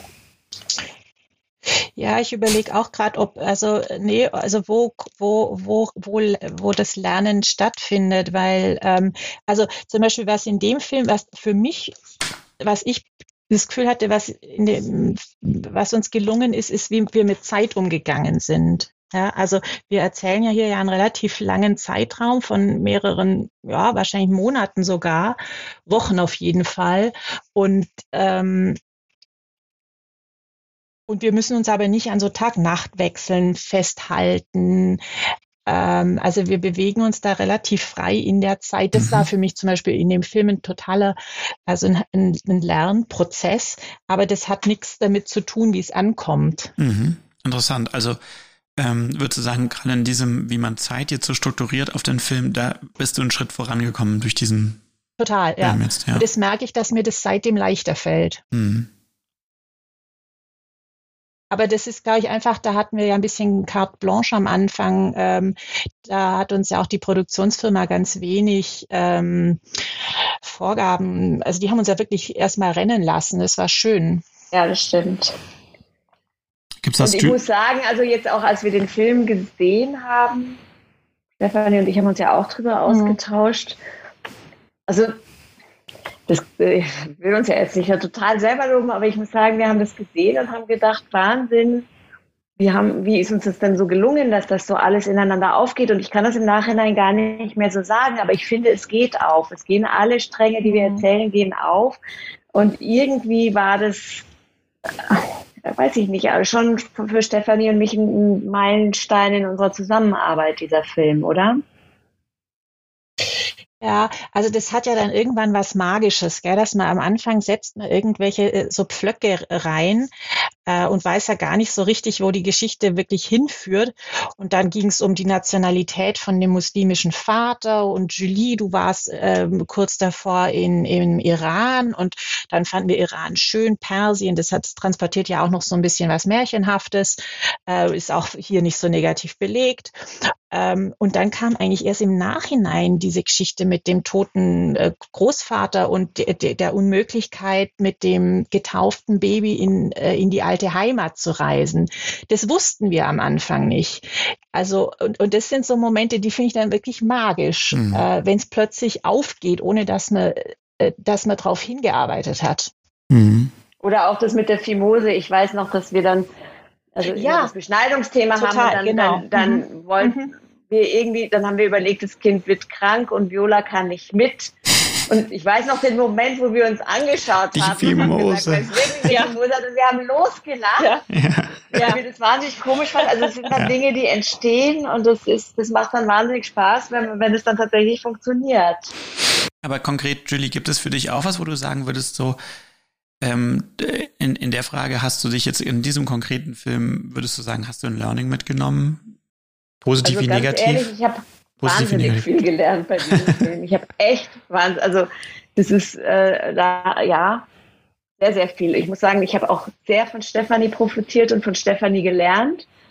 Ähm, ich glaube, das ist auch der Film, wo wir in unserer Zusammenarbeit nochmal sehr zusammengewachsen sind. Wir haben manchmal ein mhm, unterschiedliches total, ja. Tempo im Arbeiten. Ich kenne das schon bei Stefanie, wenn sie dann so die Stirn runzelt, ich bin von irgendwas ganz begeistert und dann schaut sie irgendwie so, mm, so leicht verschnupft und dann, weil, da musste ich, da weiß ich dann, okay, lass die Frau denken, gib ihr Zeit, weil das, was rauskommt, wird es auf alle Fälle besser machen, ja. Also eher dann nochmal einen Schritt zurück, nochmal schauen und dieses immer nochmal, wir haben uns da sehr hinterfragt und ähm, sehr ähm, nochmal rangegangen, uns selbst es nicht leicht gemacht. Und da muss ich sagen, also für mich, ich habe wirklich sehr, sehr viel in diesem Film über ähm, mehrschichtige Erzählweise. Jetzt muss ich kurz dazwischen gerätschen, weil jetzt kommt eine Szene, die ich doch, äh, eine meiner Lieblingsszenen jetzt für den Film ist, das ist diese Montage vor dem, äh, vor dem hm. Tauffest. Ja ähm, ja. wo wir jetzt sehen, wie die verschiedenen Figuren, also vor allem die Eltern, äh, Faras und Viola, sich fertig mhm. machen.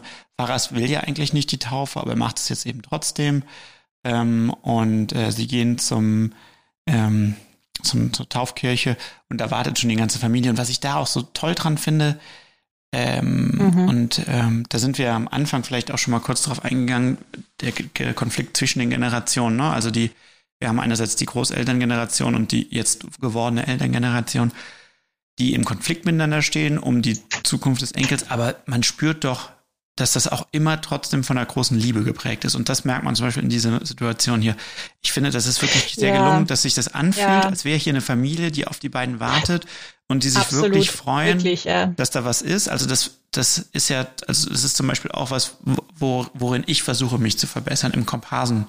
Thema. Ne? Also wie schafft man das so Hintergrund mhm. zu inszenieren, mhm. so dass man das Gefühl hat, ähm, ja, das sind jetzt nicht einfach nur irgendwelche gecasteten mhm. Leute, die von der Agentur kommen, sondern das, und das mhm. ist in dieser Szene vor der Kirche, finde ich, sehr gelungen. Das spürt sich irgendwie mhm, so an, als würden sie sich kennen. So. und als wären die warm zueinander. Das ist irgendwie, das ist so ein kleines mhm. Detail, das ich äh, ähm, mhm. gerade gesehen Aber das finde ich eh, also an, an der Geschichte schön, also Buch wie Regie, das ist und, und auch deine Inszenierung finde ich einfach toll, dass eine ähm, äh, also oft werden ja in, in, in, Komödien im deutschen Fernsehen kleine Konflikte erzählt, die riesen aufgeblasen sind und am mhm. Ende redet man einmal drüber und dann ist alles wieder heil. Ja. Und wir erzählen eigentlich schon wirklich einen schweren Konflikt. Also wenn man das ernst nimmt, ähm, ja. ist es wirklich ein tiefer Konflikt. Und aber das ist ja auch ein Dilemma, ne? Man nicht, kann ihn auch nicht richtig auflösen, es weil wird, es genau, gibt nur das eine genau, das genau, äh, ganz genau. Und aber trotzdem ähm, äh, wird es nicht auf, wirkt es nicht, äh, also es ist nicht mit Schwere und mit Bedeutungsschwere äh, erzählt, sondern dass man so, ein, so einen existenziellen Konflikt mit Leichtigkeit erzählt. Das finde ich eigentlich das Tolle an der, an, an ähm, also an Buch wie Regie. Wie ist es bei dir, Sebastian, wenn du uns jetzt nach dem Lerneffekt fragst? Wie, wie ging es dir denn damit? Hast du was gelernt? Ja, viel. Also natürlich, klar.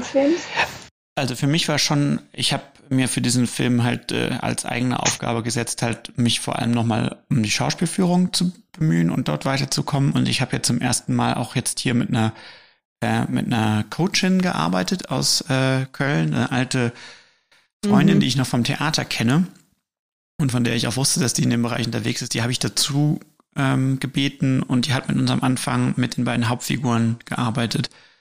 Und das war ganz augenöffnend mhm. für mich wirklich. Also das war mhm. ganz, ganz, ähm, ich glaube auch tatsächlich spielentscheidend, weil für mich war immer die Achse, dass zwischen diesen beiden, ja, zwischen Pfarrers und Viola, das musste so stark sein. Das musste, man musste das Gefühl bekommen, die würden alleine hätten die überhaupt gar kein Problem. Die würden alleine wunderbar mhm. zurechtkommen. Die Probleme kommen alle von außen, durch die Gesellschaft, durch die Großeltern, durch die Konventionen, durch die Kulturen. Aber die beiden sind, dieses Band der Liebe muss so da und spürbar sein. Und das ist natürlich total schwierig, wenn Schauspieler sich auch nicht kennen zu Beginn. Ja, die, die lernen sich vielleicht im Laufe des Drehs kennen. Ja. Und oft ist es sogar noch, äh, lernen, finden sich dann doof, was es noch schwieriger macht. Aber im besten Fall lernen sich gut äh. kennen, aber dann ist es trotzdem, dauert das lange, bis dann Vertrauen aufgebaut ist. Und man muss im Zweifel aber schon an Drehtag zwei die entscheidenden Szenen drehen. Und ähm, das, ähm, mhm. das hat mir ganz, hat mich ganz Augen geöffnet. Also das, das will ich so weiterführen, dass man so wirklich in dieser Vorbereitung mhm. äh, nicht nur die Schauspieler irgendwie so Text und Reden und so und was, was erhältst du von deiner mhm. Rolle, sondern die wirklich zum Machen bringt und in so eine Körperlichkeit auch bringt. Das hat mir sehr ähm, gefallen hier und das mache ich weiter. Mhm. Und, und wie hast du das gemacht? Ähm, Entschuldigung. Schauspielführung ist ja einfach, glaube ich, eine, bei, bei den Regisseuren, das ist so unterschiedlich. Und wenn ein ja. Regisseur das äh, äh, kann mit diesen Schauspielern, diese Schauspielführung, das ist, macht so wahnsinnig viel in der Qualität des Filmes aus, ähm, was dann mit dem Buch ähm, gar nicht mehr so viel zu tun hat. Äh, ich finde, das ist eine der größten Skills überhaupt, wenn man das mhm. Ja, ja, absolut. Aber Sebastian, wie, ja. wie hast du denn mit den, mit den Schauspielern äh, dich da vorbereitet, wenn du sagst, es war jetzt gar nicht nur also Text und nicht äh, Rolle, sondern ja, also ähm, ohne das jetzt äh, zu ausschweifend zu erzählen, ähm, diese ähm, Frederike heißt sie aus Köln, ähm, eine Coach-Kollegin, die ähm, kommt halt, äh, die hat einen sehr stark körperorientierten äh, Zugang dazu.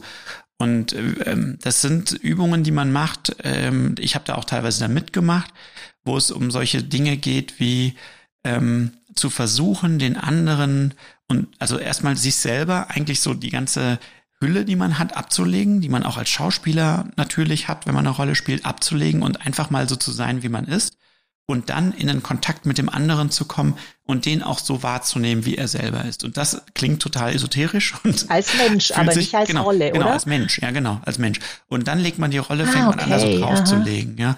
Und es hat aber irgendwie die ganze Zeit was damit zu tun. Und das ist ja auch das, worum es mir als Regisseur geht. Ja, ich muss als Regisseur versuchen, das ist mein Anspruch, die, die Schauspieler aus dieser Komfortzone zu bringen. Ja, also wenn gerade wenn Schauspieler sehr viel Erfahrung haben, dann können die dir alles spielen. Ne? Das ist aber nicht das, wo ich hin will. Ich will eigentlich dahin, wo sie nicht mehr genau wissen, wie sie das herstellen, sondern sie sollen das wie sein, sozusagen. Ne? Ja. Also nicht die Emotionen ja. herstellen, sondern sie sollen die Emotionen spüren. Und das ist ähm, nicht, das ist überhaupt nicht banal, weil gerade auch wenn Schauspieler sehr gut sind und sehr erfahren, das kaum zu unterscheiden ist. Aber mm, meine Aufgabe ist es, es trotzdem zu unterscheiden. Ja, und die zu dem Punkt hinzubekommen. Und das ist, da ist auch jeder anders. Manche lassen es auch gar nicht zu, aber fast alle, wenn sie es zulassen, sehen das als eine ganz große mhm. Berührung, Berührung, die sie positiv als Mensch auch ja, das ich. Ähm, wahrnehmen. So, ne? Und ähm, da hat diese, diese Arbeit im Vorfeld sehr geholfen für ähm, am Ende des Tages hat es auch damit zu tun, dass man auch Ängste abbaut, die auch Schauspieler vor so einem Dreh haben äh, und so, ein, so eine Offenheit dafür äh, herstellen, sich tatsächlich auf also so wie so seelisch nackt zu machen, so ein bisschen, ne? Und dann wieder sozusagen von mir als Regisseur wieder fangen zu lassen, so, ne? Damit es eben nicht, nicht ähm, ausartet und peinlich wird, so, ne?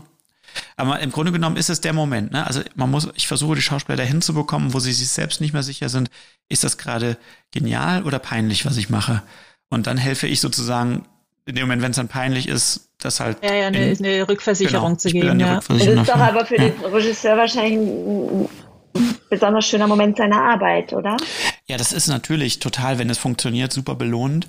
Aber es ist auch super ähm, anstrengend, weil du das auch, es gibt da kein Rezept für, wie man das hinbekommt. Und es funktioniert ja. auch nicht immer, ne? Es gibt auch Schauspieler, ja. die das nicht Aber zulassen. Weißt du, dann. Ja, das finde ich, finde ich interessant, weil das ja in unserer Zusammenarbeit eigentlich ähnlich ist. Also, weil es funktioniert auch dann erst, wenn man sich also bis zu einem bestimmten Punkt nackig macht ja. voneinander. Ja.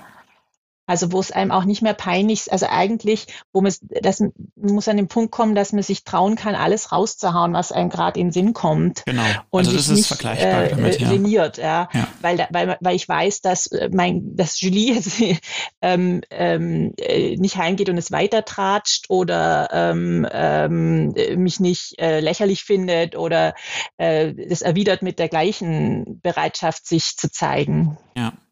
Und es ist natürlich an die Schauspieler eine riesen ähm, Forderung, weil im Grunde genommen äh, zwischen ihnen und der unendlichen Peinlichkeit vor fünf Millionen Leuten steht nicht mehr als meine Person. So, ne? Und ähm, Richtig. Ja, das, ja. Äh, äh, und sie haben keinen Einfluss darauf. Die haben nur das Gespür vor Ort. Und es, man kann ja auch aus jeder super Performance was super peinliches auch allein zusammenschneiden am Ende. Ne? Ja. Also das ist auch möglich.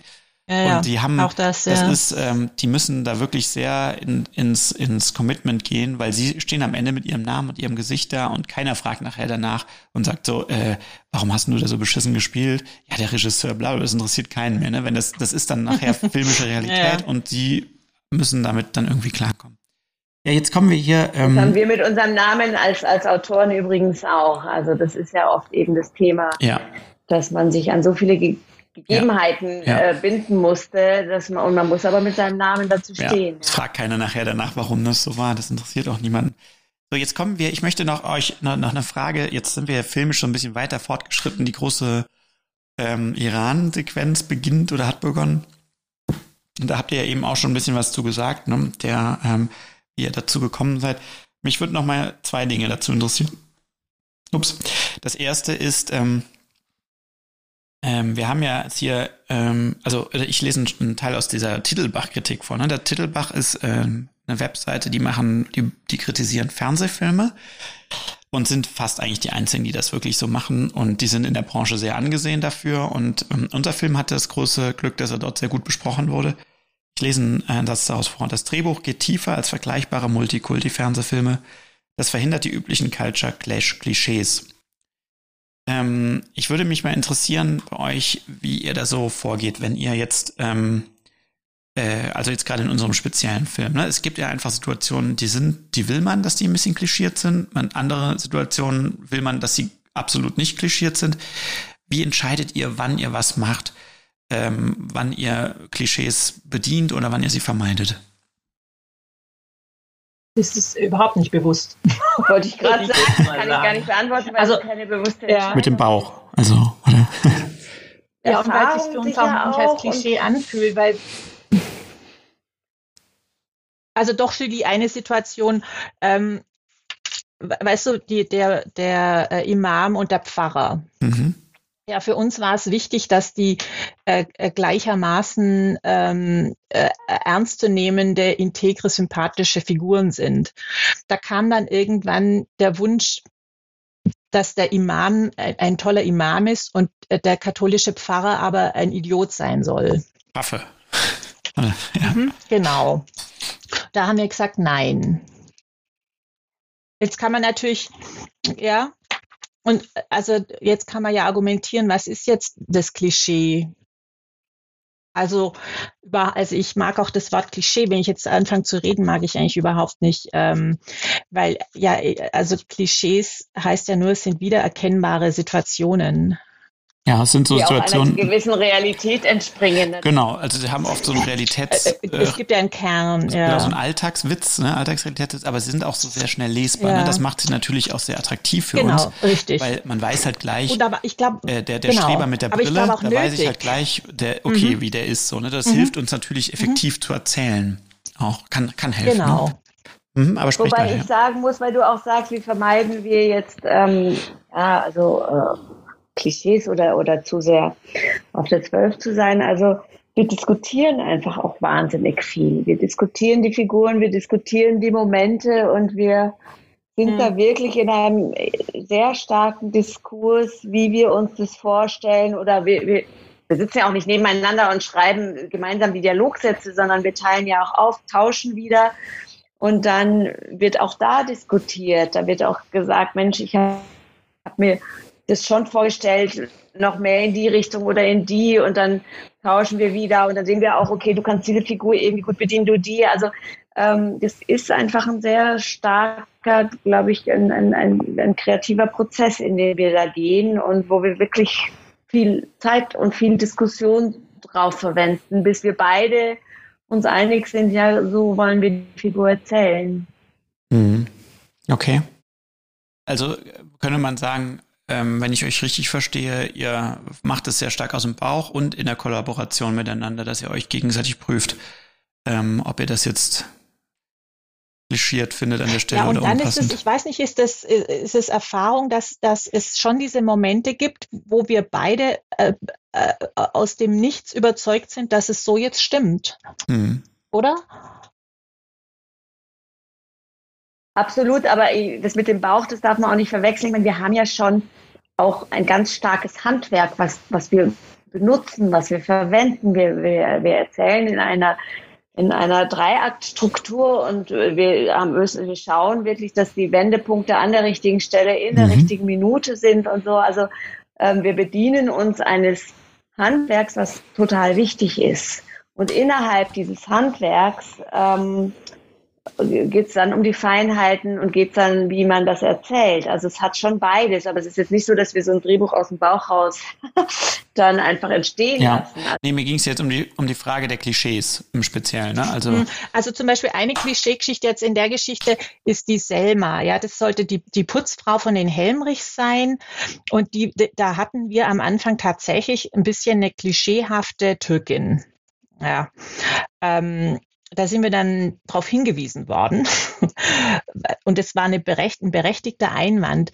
Jetzt ist diese Figur so gegen das Klischee erzählt und besetzt worden, dass ich nicht mehr weiß, wer ist die. Ja. Das ist eine ganz kleine ja. Rolle. Die, da ist ja ganz wenig Raum. Die, ja.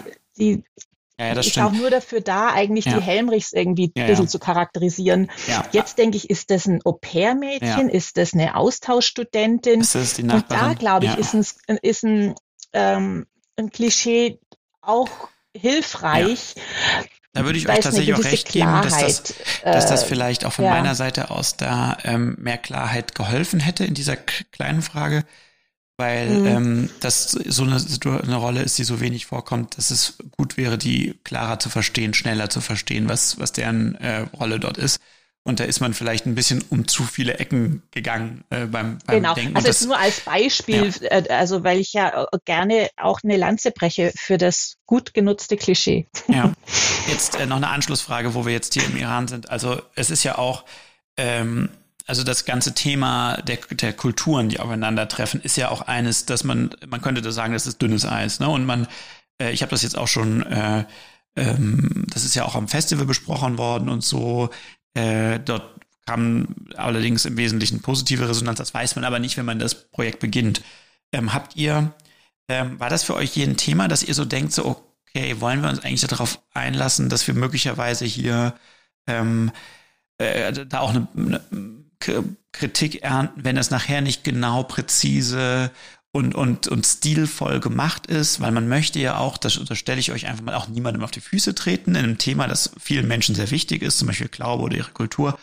Ähm, man möchte ja irgendwie allen einen guten Fernsehabend äh, vermitteln. Wie, wie geht ihr damit um? Hat das jemals bei euch Ängste ausgelöst? Und habt ihr auch Ängste, wenn es jetzt um die Ausstrahlung geht, dass möglicherweise morgen in der Bildzeitung getitelt wird, äh, dass ihr doof seid? Doof in, in, in, in Hinblick, du meinst jetzt darauf, wie wir den Iran erzählen? Ja, bei, also ja, vielleicht oder auch andersrum, dass auch, also es ist mhm. einfach, es ist ein sehr aufgeladenes Thema und man könnte, mhm. ähm, man könnte das Argument vertreten, lasst ja. lieber die Finger davon, sozusagen, ne? Ja, aber also wir mögen ja alle Figuren gleichermaßen. Ich glaube auch, dass alle Figuren gleichermaßen sympathisch und unsympathisch sind oder positive und negative Anteile haben. Also deshalb. Und wir wollten ja kein, wir wollten ja keine Geschichte über äh, den äh, äh, über muslimische Menschen oder den muslimischen Glauben oder so. Das, äh, das war ja gar nicht Thema. Das ist ja äh, genau. Also wir haben das ja auch sehr aufgefangen in dieser Szene zwischen dem Pfarrer und dem Imam und mit der doppelten Religionszugehörigkeit, mhm. mhm. ähm, wo auch ähm, sein Pfarrer sagt, äh, wir beten doch alle zu dem gleichen Gott. Mhm. Ja, was so was Wesentliches ist, eigentlich eine wesentliche Aussage. Ähm, das, Übrigens eigentlich meine Lieblingsszene des Films, die kommt ja gleich auch. Ja, die ist, die, die, ja. die ist sehr schön. Wir haben uns ja tatsächlich ähm, im ersten Moment, als wir die Muster gesehen haben, bei dem Fahrer gedacht, ob, das, ob du einen echten Fahrer genommen hast. Ja. der ist einfach sensationell. Das ist mein alter Freund Waldemar Hoge, der in jedem meiner Filme mitspielt. Hey. Genau.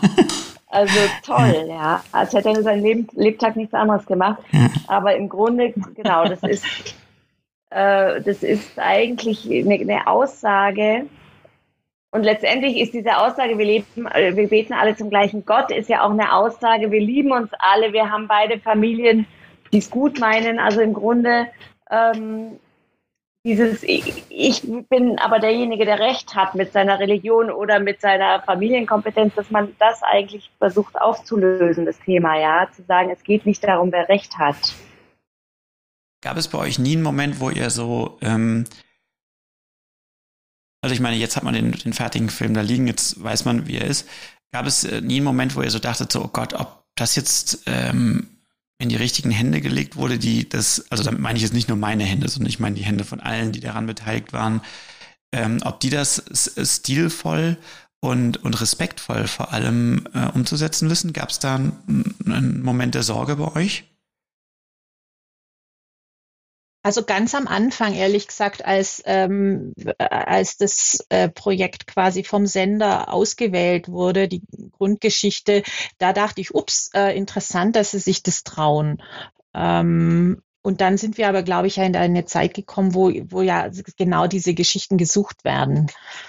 Und äh, also mit der Produzentin, mit der Produktionsfirma war das einfach, ich weiß nicht, das war so eine gute Atmosphäre, da habe ich wirklich überhaupt keine Sorge gehabt. Mhm. Und jetzt gelten wir als Moslem-Expertinnen, Stefanie. Ja, richtig. Ist das so, ja? Werdet ihr jetzt für solche Sachen mal gefragt? Für eine, und da hieß es, die Autorinnen können ja Religionen. Aufgrund dieses Films, ja? ja. Dazu möchte ich sagen, ich selber bin nicht mal getauft, ja. Ja, du hast den Blick von außen, den nüchternen. ja, genau. ohne Fernseher aufgewachsen bin ich. Genau, ohne Fernseher und ohne Taufe. Ja. Was hast du in deiner Kindheit überhaupt gemacht? Ähm, äh, Geschichten ausgedacht, natürlich. Gut, gut, ja. Ähm, jetzt ist der Iran ja jetzt auch schon vorbei. Ne? Hier, ich habe trotzdem noch was, was ich zum Iran ah. euch fragen möchte. Weil da hattet ihr eben auch schon drüber gesprochen. Der Iran hat sich so ein bisschen so entwickelt im Laufe der Zeit, also äh, nicht der Iran als Land, sondern in der Geschichte reist die Hauptfigur yeah. Faras in das Land seiner Vorväter zur Beerdigung seines Großvaters und bekommt Kontakt zum ersten Mal eigentlich mit seiner Heimat, weil er da noch nie gewesen ist, weil er in Deutschland geboren und aufgewachsen ist. Ähm, was hat das für euch, diese Sequenz für euch bedeutet und hat das für euch im Film am Ende funktioniert, wie das jetzt geworden ist? Das würde mich interessieren. Mhm. Also das, in, ähm, für mich war das total schön bei dem Festival, weil ich ja mit dem äh, Schauspieler von Massoud da viel drüber geredet habe, äh, weil, weil das, der meinte, ja, woher wusstet ihr das alles? Und wir hätten den Iran so äh, dargestellt, wie er ist. Und da musste ich lachen, ja, weil gut, Julie hat ihn bereist, ich war da noch nie, ähm, aber das Thema, äh, seine Wurzeln äh, zu ähm, mit sich mit seinen Wurzeln zu verbinden, das ist ja ein ganz äh, äh, allgemeinmenschliches. Ja? Also ich habe, ähm, mein Vater war ein Flüchtlingskind aus ähm, äh, aus Böhmen. Ja? Also dieses Thema, dass ich mich mit der Vergangenheit meiner Familie auseinandersetze, das habe ich auch. Und das war, also das war für mich eigentlich eher das, ähm, wo ich mich jetzt freue, dass es anhand dieser äh, äh dieser Figuren ähm, was Allgemeineres erzählt wird. Jetzt sind wir hier gerade im Drama beim Film. Seid ihr da auch? Da sind wir auch, da kommen wir jetzt gleich ja. dazu. Ja, das ist. Ja. Der Teppich oder die Vorhänge, da ja. wir, also da. Lass uns noch kurz einen Moment beim Iran bleiben, weil du bist mir noch die Frage offen geblieben, ob dich das, ob der Film dir das am Ende oder euch ähm, einlöst, was ihr damit wolltet. Das würde mich interessieren. Also ich meine, wenn man den Iran noch mehr hätte zeigen können, ja, aber das ist, sind ja dann produktionstechnische Sachen. Der Iran ist ein wahnsinnig äh, so, so, so warmes Land und was der Faras dort erlebt, ja, was er dort, äh, ähm, also bei ihm einen Sinneswandel durchführt. Eigentlich ist es ja auch der Moment, wo er, das ist ja für ihn ein Schlüsselmoment, wo er lernt, okay, ich habe auch Familie, ja, ich bin nicht nur dieses Einzelkind mit meinen zwei Eltern und die Helmrichs sind die Großfamilie, sondern ich bin es auch. Und das in so dieser Atmosphäre zu erleben, war natürlich unheimlich ein, ein sinnliches Erleben. Und das, finde ich, hat sehr schön funktioniert. Es ist einfach sehr berührend, finde ich, ihn da zu zeigen und zu sehen, auch mhm. durch Blicke wieder und so, dass, mhm. dass er plötzlich was spürt. Ja, also das, das ist ja für mhm. ihn ein wichtiger Entwicklungsschritt. Mhm. Ja, und letztendlich der Entwicklungsschritt, der erstmal zur Trennung führt, weil da wieder Viola hinterherhinkt. Das ist ja immer die Frage, wer hinkt wem hinterher, wer ähm, versteht wen, wer unterstützt wen in diesem Paar. Und das ist ja auch das Thema einer, einer Beziehung, einer Liebe, einer Familie. Ähm, ja, und da, da, das ist das, was die zwei bei aller Liebe auch immer erstmal verstehen müssen. Wer, wer braucht wann das Verständnis vom anderen und wann muss der andere einfach aufholen erstmal emotional. Ja. Aber das verstehe ich gut. Also mir als Regisseur ging das auch so. Ich hatte auch ein ganz starkes Bedürfnis, da mehr zu zeigen und mehr spürbar zu machen von dem Iran. Das wirkte für mich alles, hatte die, ich hatte im Vorfeld große Angst, dass es zu synthetisch ist und dass man irgendwie merkt, dass das irgendwie mit dem kleinen Geld irgendwie nicht richtig machbar war und so. Ähm, ja, weil ich auch diese. Aber man muss sagen, im Iran findet ja vieles auch privat statt. Ja, ja. wir haben ja nicht diese Art ähm, äh, Außenleben vielleicht. Und vieles viel, findet tatsächlich in diesen in den Höfen, in den Familien statt. Es wäre natürlich schon schön noch gewesen, mehr vom Land zu sehen, aber es, es hat schon seine Richtigkeit auch. Das ist dort, mhm. äh, dieses familiäre ist dort sehr auch im Vordergrund. Jetzt kommen wir langsam zu dem Teil, also hattet ihr schon angesprochen, es ist so ein konfliktreicher Tau äh, Vorhang oder äh, Teppich ist eben gefallen.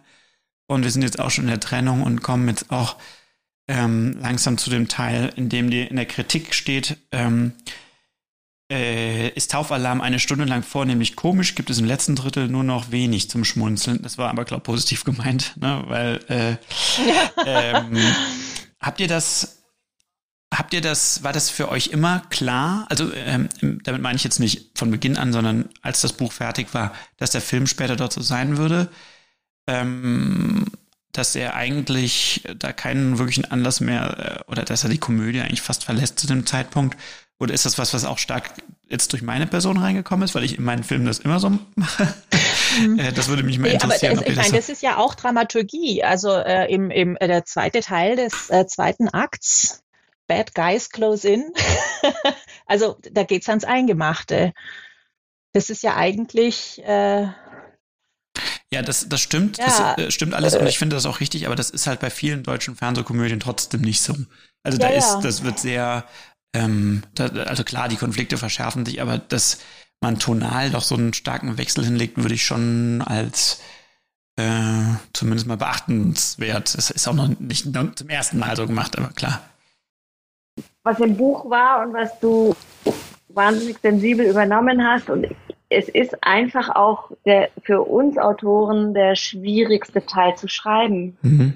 Das ist immer der, bis dahin, bis zum Midpoint ist, funktioniert das ja alles wunderbar und dieses, also bis, bis dann zum letzten dramatischen Wendepunkt dann nochmal Neues zu bringen oder wirklich so zu vertiefen, dass man nicht dem Zuschauer das erzählt, was er sowieso schon alles gerade erfahren und gesehen hat. Das ist bei uns oft doch, das ist das, worauf wir am meisten Zeit verwenden, dieser Teil des Films. Hm. Ja, das stimmt. Ja. Ja. Aber es stimmt, es ist die größte ja. Kunst, diesen Teil. Und, und wenn er jetzt eben in der Kritik steht, da gibt es im letzten Drittel nicht mehr viel zu schmunzeln, dann äh, freue ich mich wahnsinnig über diesen Satz.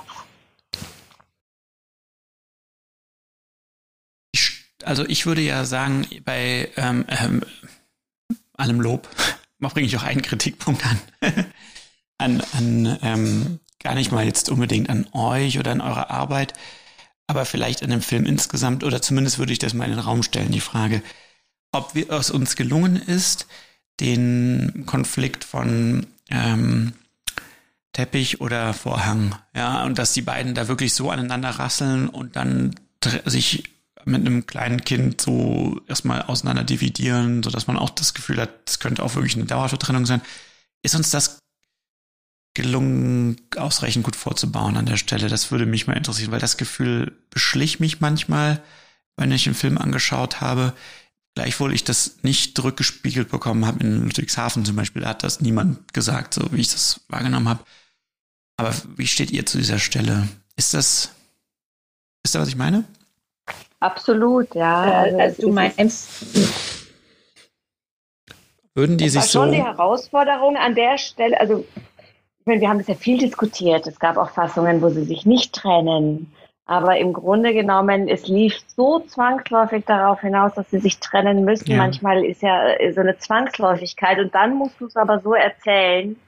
Du spürst, die Geschichte will und muss dahin und dann musst du es aber so erzählen, ja. dass du natürlich den Zuschauer ja. mitnimmst. Ja. Also, dass sie dahin geht, finde ich auch komplett richtig, weil auch die, ähm, die Wieder äh, Zusammenkehrung am Ende, äh, die Wiederzusammenkunft ist ja auch nur dann wirkmächtig und interessant.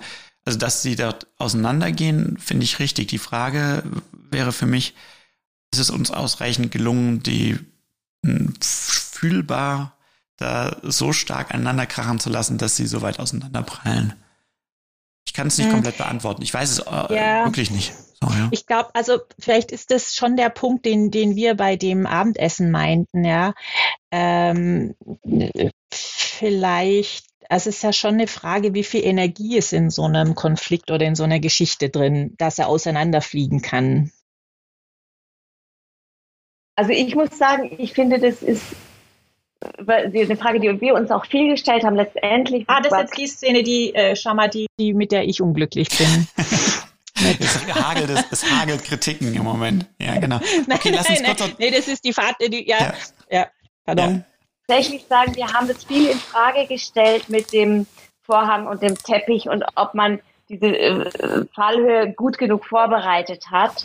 Und ich finde, ich liebe diese Szene in dem Film. Ich finde, das ist dieses emotional aufgeladenen von den beiden, wo kommt er gerade her, wo kommt sie gerade her, hast du so umgesetzt, dass ich unsere eigene Szene eigentlich äh, noch besser verstanden habe und abnicken konnte an dieser Stelle sage ich jetzt mal, ja. bevor jetzt hier Stefanis mhm. Kritik für mhm. Also, naja, und man sieht ja auch, dass, dass da ist ja die, der Tod des Großvaters ist ja wie so eine, mhm. so eine kleine, so die Pausetaste, ja? ja. Da kommt nochmal irgendwie was ganz Existenzielles und dann ist man ja auch wieder ganz emotional miteinander und dann kommt er zurück und es ist aber halt nicht gelöst.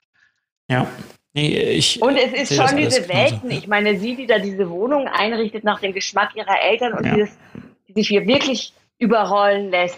Ziemlich blöd eigentlich, aber sie merkt es nicht und man, man versteht es auch. Und er, der von so einer anderen Welt kommt und dass da, wenn die zwei aufeinander prallen, erstmal kein Konsens mehr da ist, ähm, das finde ich visuell einfach und emotional ja. schön umgesetzt. Und jetzt zu Stefanis äh, Hassszene. ja, weil die, weil die, das äh, für uns so eine schöne Szene war, diese äh, Vater-Sohn Masud und Faras, wie, äh, wie Masud über seinen Schatten springt. Das ist eine unglaubliche Größe von dem Mann. Äh, also wir haben mal lang debattiert, zum Beispiel, äh, darf er als Muslim ein Bier bestellen oder nicht ein Bier bestellen. Und das war aber von uns ja ganz bewusst gewählt. Das ist sein, sein Zeichen für seinen Sohn, dass jetzt ähm, ganz andere Regeln gelten. Und für mich ist das, was er da sagt, so bedeutsam, dass es mich, mir total komisch vorkommt, dass er das so im Gehen so wegspielt. Das wäre mhm. für mich eine absolute so äh, eine Szene, wo ganz viel Ruhe, also in dem ganzen Getümmel von der Bar, aber wo wirklich nur die zwei, wo nichts anderes Raum hat. Ähm, aber das ist, wie gesagt, das, das ist so in meiner Vorstellung klar gewesen. Da sehe ich jetzt nur die Abweichung. ja, ja, ich kann das an, aber auch verstehen an der Stelle. Ich finde es auch, ich erinnere mich auch, dass es auch schwierig war vor Ort, so auch Zeit wieder und alles, ne? Aber das interessiert, wie gesagt, am Ende keinen. Das ist auch meine Aufgabe, das einfach dann trotzdem hinzubekommen ich war damit auch nicht richtig zu happy am Ende. Ne? Das ist aber, das kommt immer mal vor. Ne? Man ist, geht so mal so. Und es ist auch schade, dass das natürlich so ein wichtiger Moment ist, der, ähm, der irgendwie so ist. Ähm, ich glaube, ich hatte den, ich glaube, ich hatte den, den An Ansatz, dass ähm, ich irgendwie dieser Wuchtigkeit der Worte irgendwie so eine, eine Handlung entgegensetzen wollte, die das irgendwie wieder so mh, mm, in, äh, äh, das, ist, so da, das sind so Momente, wo ich denke, da hätte ich manchmal gern den Mut, ja. ähm, zu, zu ne? amerikanischer, sich rein, ja. wirklich mal rein ins, ins Gefühl. Ja, ja, ja, das verstehe ich, ja. Ja, wäre interessant gewesen, ob das, ähm, ähm, was, was, es, was es da dann ergeben hätte an der Stelle. Ähm, aber ähm, es war, äh, ja, es ist, wie es ist. Ne? Ich äh, kann es ver verstehen an der Stelle. Ich bin da auch nicht, an, an der Stelle kann ich es auch nicht hundertprozentig verteidigen. Gleichwohl, ähm, das jetzt für mich natürlich auch immer die Aufgabe ist, ist es so zu machen, dass es auch trotzdem, dass man trotzdem zufrieden ist. Ne? Also ich als Person in dem ja, Moment. Aber weißt du, das, das hat auch funktioniert, aber raus. es ist jetzt, also, ja. also äh, es ist nichts, wo ich jetzt denke, so, ups, ähm, das soll äh, überhaupt nicht. Ja aber es ist ein bisschen ähm, auch das Thema, was wir vorhin hatten, dieses ein Klischee um jeden Preis zu brechen oder ein, ein ja, gewisses Pathos oder eine gewisse Emotionalität um jeden Preis ähm, leicht zu machen, ist. Ja. Weil zum Beispiel hier jetzt, ja, ja, wo, wo ähm, äh, Viola da sitzt, ja, dieses wahnsinnig sentimental traurige, da bist du ja voll drin, ja. Also das ist ja wirklich da badet man ja jetzt im Gefühl und das finde ich schön. Ja, das, ähm, äh, da hat uns auch tatsächlich diese Band, die dort auftritt, sehr geholfen. Äh, The Black White Colorful heißen die. Das ist eine Kölner Band und den Sänger von denen kannte ich von früher, hab die gefragt, ob die uns unterstützen bei dem Film. Und das hat sich als eine total äh, nützliche Partnerschaft herausgestellt, weil die einfach, äh, das war so viel sinnvoller, als jetzt da äh, jemanden zu casten, der das irgendwie macht. Die haben halt ihre echten Songs mitgebracht, die haben da wirklich gespielt. Er hat ja auch die Rolle von dem Tobi gespielt. Und ähm, dieser Song, den wir dort hören, der ist auch tatsächlich während des Drehs so ein bisschen zu dem Song des Films mhm. geworden. Mhm. Den habe ich den Schauspielern auch dann manchmal zwischendurch eingespielt, um den nochmal zu motivieren und emotional zu machen. Und mhm. ähm, das hat sich für mich zum Beispiel, das war auch ein Learning generell, äh, das habe ich an einigen Stellen hier versucht, so echte Berufsträger einzubauen. Ne? Also die Hebamme am Anfang, äh, eine ja. Freundin von mir, Svenja, ähm, äh, die, der Imam ist ein echter Imam ähm, und das äh, an, an ausgewählten Stellen, ja, wo es auch um so eine Expertise irgendwie geht, das zu nutzen, das hat sich, glaube ich, für mich auch total aus, ähm, ausgezahlt, ja, das, das zu nutzen. Ja, total, weil das dann auch äh, so echt wird. Ja. Mhm. Ja, ja, genau. Die bringen einfach irgendwie so Moves mit und, und so Sprache und so, die man gar nicht so replizieren kann oder nur mit total großem Aufwand. Und das haben die einfach so in ihrem Habitus einfach so drin. Das kriegt man einfach so mit dann, ne? Ich finde übrigens sehr also interessant, also kurz auch so. nochmal mit. Mhm. Nach dir, Julie. Okay, ich wollte nur kurz. Ja, weil ich dachte, ich was Komödie angeht. Also. du, Stefanie, du. Bitte du. Äh, wir sind so ein bisschen zeitversetzt, gell? Also die Komödie, also jetzt diese Verwechslung mit sie lässt sich, äh, diese, diese zwei Konversionen, die aneinander vorbeilaufen, ist ja eigentlich eine klassische Komödienkonstellation. Mhm, voll, ja. Und ich finde es aber schön, ja, dass die eben nicht lustig inszeniert ist. Interessant, ja. Mhm, okay, stimmt. Ist eigentlich sehr ernst. Ich wollte jetzt ne? mal, kurz sagen, ich finde das jetzt ja. total, weil während wir hier diskutieren, wir wollten ja eigentlich mehr über Szenen diskutieren, sind jetzt da sehr ins Allgemeine gekommen, aber ich sehe die ganze Zeit den Film, den ich ja schon vorab gesehen habe, aber ohne Ton. Das finde ich jetzt mal toll, weil ich jetzt noch viel mehr aufs Bild achte. Weil ich natürlich beim, beim Ton mhm. immer achte, was ist das in unserem Drehbuch, was ist geändert worden, was ist wie. Und jetzt mhm. mal so wirklich die Bilder, die, die, die Kamera, ähm, mhm. Die, das anzuschauen, finde ich total schön. Also man müsste eigentlich jedem verordnen, so einen Film nochmal ohne Ton anzuschauen, weil diese Bilder. Dann kann er den Podcast dazu hören, äh, den wir gerade aufnehmen. Das wird sich total anbieten. Das ist richtig toll, weil ich so jetzt auch auf Details mehr schaue, die, die durch die Sprache, durch die Musik fast überlagert sind mit wie viel ähm, Details, auch mit wie viel Fülle das ist, ja. Also was, wo, je, wo mhm, jedes Detail ja. im Hintergrund stimmt, das also gefällt mir total. Also wir hatten ja auch großes Glück, dass wir mit Birgit Gudjonsdottir hier wirklich auch eine preisgekrönte, die hat ja vor zwei Jahren auch den Deutschen Kamerapreis gewonnen, Kamerafrau gewinnen konnten, die eine ganz große Wärme und Sensibilität auch den Figuren gegenüber mitgebracht hat, das irgendwie sich gar nicht in ganz großen Kameraeffekten äußert, sondern einfach in so einem, ich glaube, dieses warme Gefühl, das man hat, das wird auch stark damit mit transportiert. Also es ist wirklich, hat mich auch ja. sehr, sehr gefreut. Auch dieses, äh, dieses äh, Stilelement mit diesen leichten Slow Motions finde ich auch wahnsinnig schön. Mhm. Ja. Jetzt nähern wir uns schon langsam dem Ende, nicht nur des Films, sondern auch unseres Podcasts. Ähm, ja, ich würde vielleicht noch einen letzten kurzen Punkt anschneiden, ähm, der, äh, der, der in Filmen oft eine, gerade in deutschen Filmen oft eine manchmal problematische Rolle spielt, die Musik. Ne? Ähm, mhm. spielt ja bei uns auch eine, eine, große und eine wichtige Rolle. Mhm. Wie geht ihr da so, wenn ihr, man hat ja beim Schreiben oft ja auch wahrscheinlich Songs im Ohr oder so. Was sind so eure Erfahrungen, wenn ihr dann die Filme seht? Ist das was, was an euch vorbeigeht oder wo ihr ganz generell ist, nicht nur bei uns? Schlimmes Thema. ganz schlimmes Thema. Und das fand ich hier auch, ich finde die Musik total schön, dass am Anfang schon diese kleinen äh, Elemente von der Mond ist aufgegangen, äh, nur ganz im Hintergrund angespielt und dass sie nicht aufdringlich ist und dass sie nicht, oft ist ja dann, wenn es lustig ist, ist die Musik lustig und wenn es dramatisch ist, ist die Musik mhm. dramatisch, äh, dass, es, dass man das Gefühl von so einer Soße Chance kriegt. Und das finde ich hier halt wirklich gar nicht. Also das ist, finde ich, ein riesen Pluspunkt. Ja, das ging mir auch so. Und das sind ja Sachen, die man gar nicht so total bewusst äh, wahrnimmt. Also mit dem, der Mond ist aufgegangen, sowas war natürlich merkt man, aber im, im besten Fall merkt man es gar nicht, aber, aber man, man hat die, diese Emotion transportiert und wenn das funktioniert, mhm. Und es ist natürlich wahnsinnig unterschiedlich und macht unheimlich viel aus, die Musik. Mhm. Ja, es ist halt am Ende ist die Musik natürlich auch ein Spiegel davon, wie man selbst zu dem Film steht, also als, als Machender. Und ähm, wenn wir am Anfang so gesagt haben, das Ziel war es irgendwie, das war in unserem ersten Gespräch, da kann ich mich noch dran, dran erinnern, so das Ernste und das Humorvolle so zusammenzubringen und dabei die Figuren stets ernst zu nehmen, ähm, also sich nie über die lustig zu machen, sondern über die eher aus der Situation herauskommend, dann ist die Musik, glaube ich, da ein wesentlicher Schlüssel dazu, das äh, so zu beschreiben, weil das einfach die Lesart für den Zuschauer so stark mitprägt.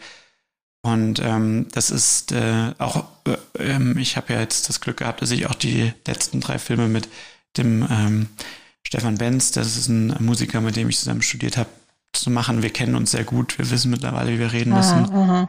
Ähm, aber es ist trotzdem ein Tanz auf der Klinge die ganze Zeit. Das ist auf jeden Fall so, weil man ganz schnell in dieses, man doppelt die Szene, ja, man macht eigentlich, wie er gerade sagt, nochmal ist es lustig, man macht nochmal lustig drauf, man ist es irgendwie kling, drauf kling, und kling, ja.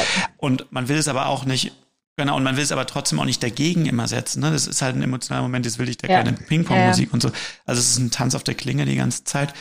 Ähm, und ähm, für mich ist auch ein Problem bei den, bei vielen deutschen Fernsehfilmen, die ich so sehe, nicht bei den wirklich guten. Die sind total, total solide auf dem Feld und total wegweisend, aber so vieles von dem, was man so normal im Fernsehen angeboten bekommt, ja. das äh, scheitert für mich ganz maßgeblich daran, irgendwie, dass diese Musik irgendwie mir zu erklärend ist da drauf und es irgendwie zu sehr mir, mich, mich spüren lässt, was sie will. So, ne? Mhm. Und ähm, da, ja, das äh, ist natürlich schön zu hören, wenn euch das hier anders ging. Ja. Jetzt ist der Film zu Ende. 90 ja. Minuten und die Zeit verging so schnell mit euch beiden. Ja. Stefanie und Julie, ich ähm, danke euch sehr. Das war ein, ein ganz spannender Abend. Also ich würde gleich sagen, lass uns das nochmal machen, aber wir haben keinen Film mehr, den wir besprechen können. Wir müssten dann erst wieder einen neuen Film machen. Ja, oder wir treffen uns genau, einfach jenseits des Podcasts mal. Ich glaube, wir könnten den ganzen Abend tatsächlich über unsere Berufe, Erfahrungen und so weiter reden. Also das, äh, ja. das können wir gerne machen, da haben aber die Hörer nicht so viel davon. es sei denn, wir lassen die ganze Zeit das Aufnahmegerät mitlaufen. genau, wir. Ich danke euch sehr, dass ihr euch heute Abend die Zeit genommen habt, hier bei unserem Podcast, bei unserem Podcast Are the, Are the Kids Asleep? Ja, wir besprechen hier ähm, meine äh, geschätzte Ehefrau und Drehbuchkollegin Nadine und ich ähm, besprechen hier die verschiedensten Filmthemen Ganz oft geht es eben um das Thema Drehbuch, wie auch heute, und Film, wie wird Drehbuch zu Film. Und äh, wenn es euch gefallen hat, liebe Zuhörer, dann freuen wir uns natürlich, wenn ihr uns auch zu den anderen Folgen wieder besucht. Ja, äh, ihr kennt alle die Abonnement-Funktion, die ganzen Sterne, die ihr verteilen könnt. Ähm, das kostet euch alles nichts. Ja, das ist äh, tatsächlich machen wir das einfach so ähm, für euch und ähm, ähm, das heute war ein Special ja, zu, dem, zu der Ausstrahlung unseres Films. Liebe Julie, liebe Stefanie, ich sende viele Grüße nach München und ähm, wie ihr jetzt ähm, im Hintergrund schon hört, läuft unsere Abspannmusik und ich hoffe, wir hören uns bald wieder. Wir dann zusammen zu dritt und reden den ganzen Abend und ihr, liebe Hörer und Hörerinnen, dann zu unserer nächsten Podcast-Folge. Bis dann. Schönen Abend. Tschüss. Seid nicht zu laut Ciao. und weckt nicht die Kinder. Ciao. Oh.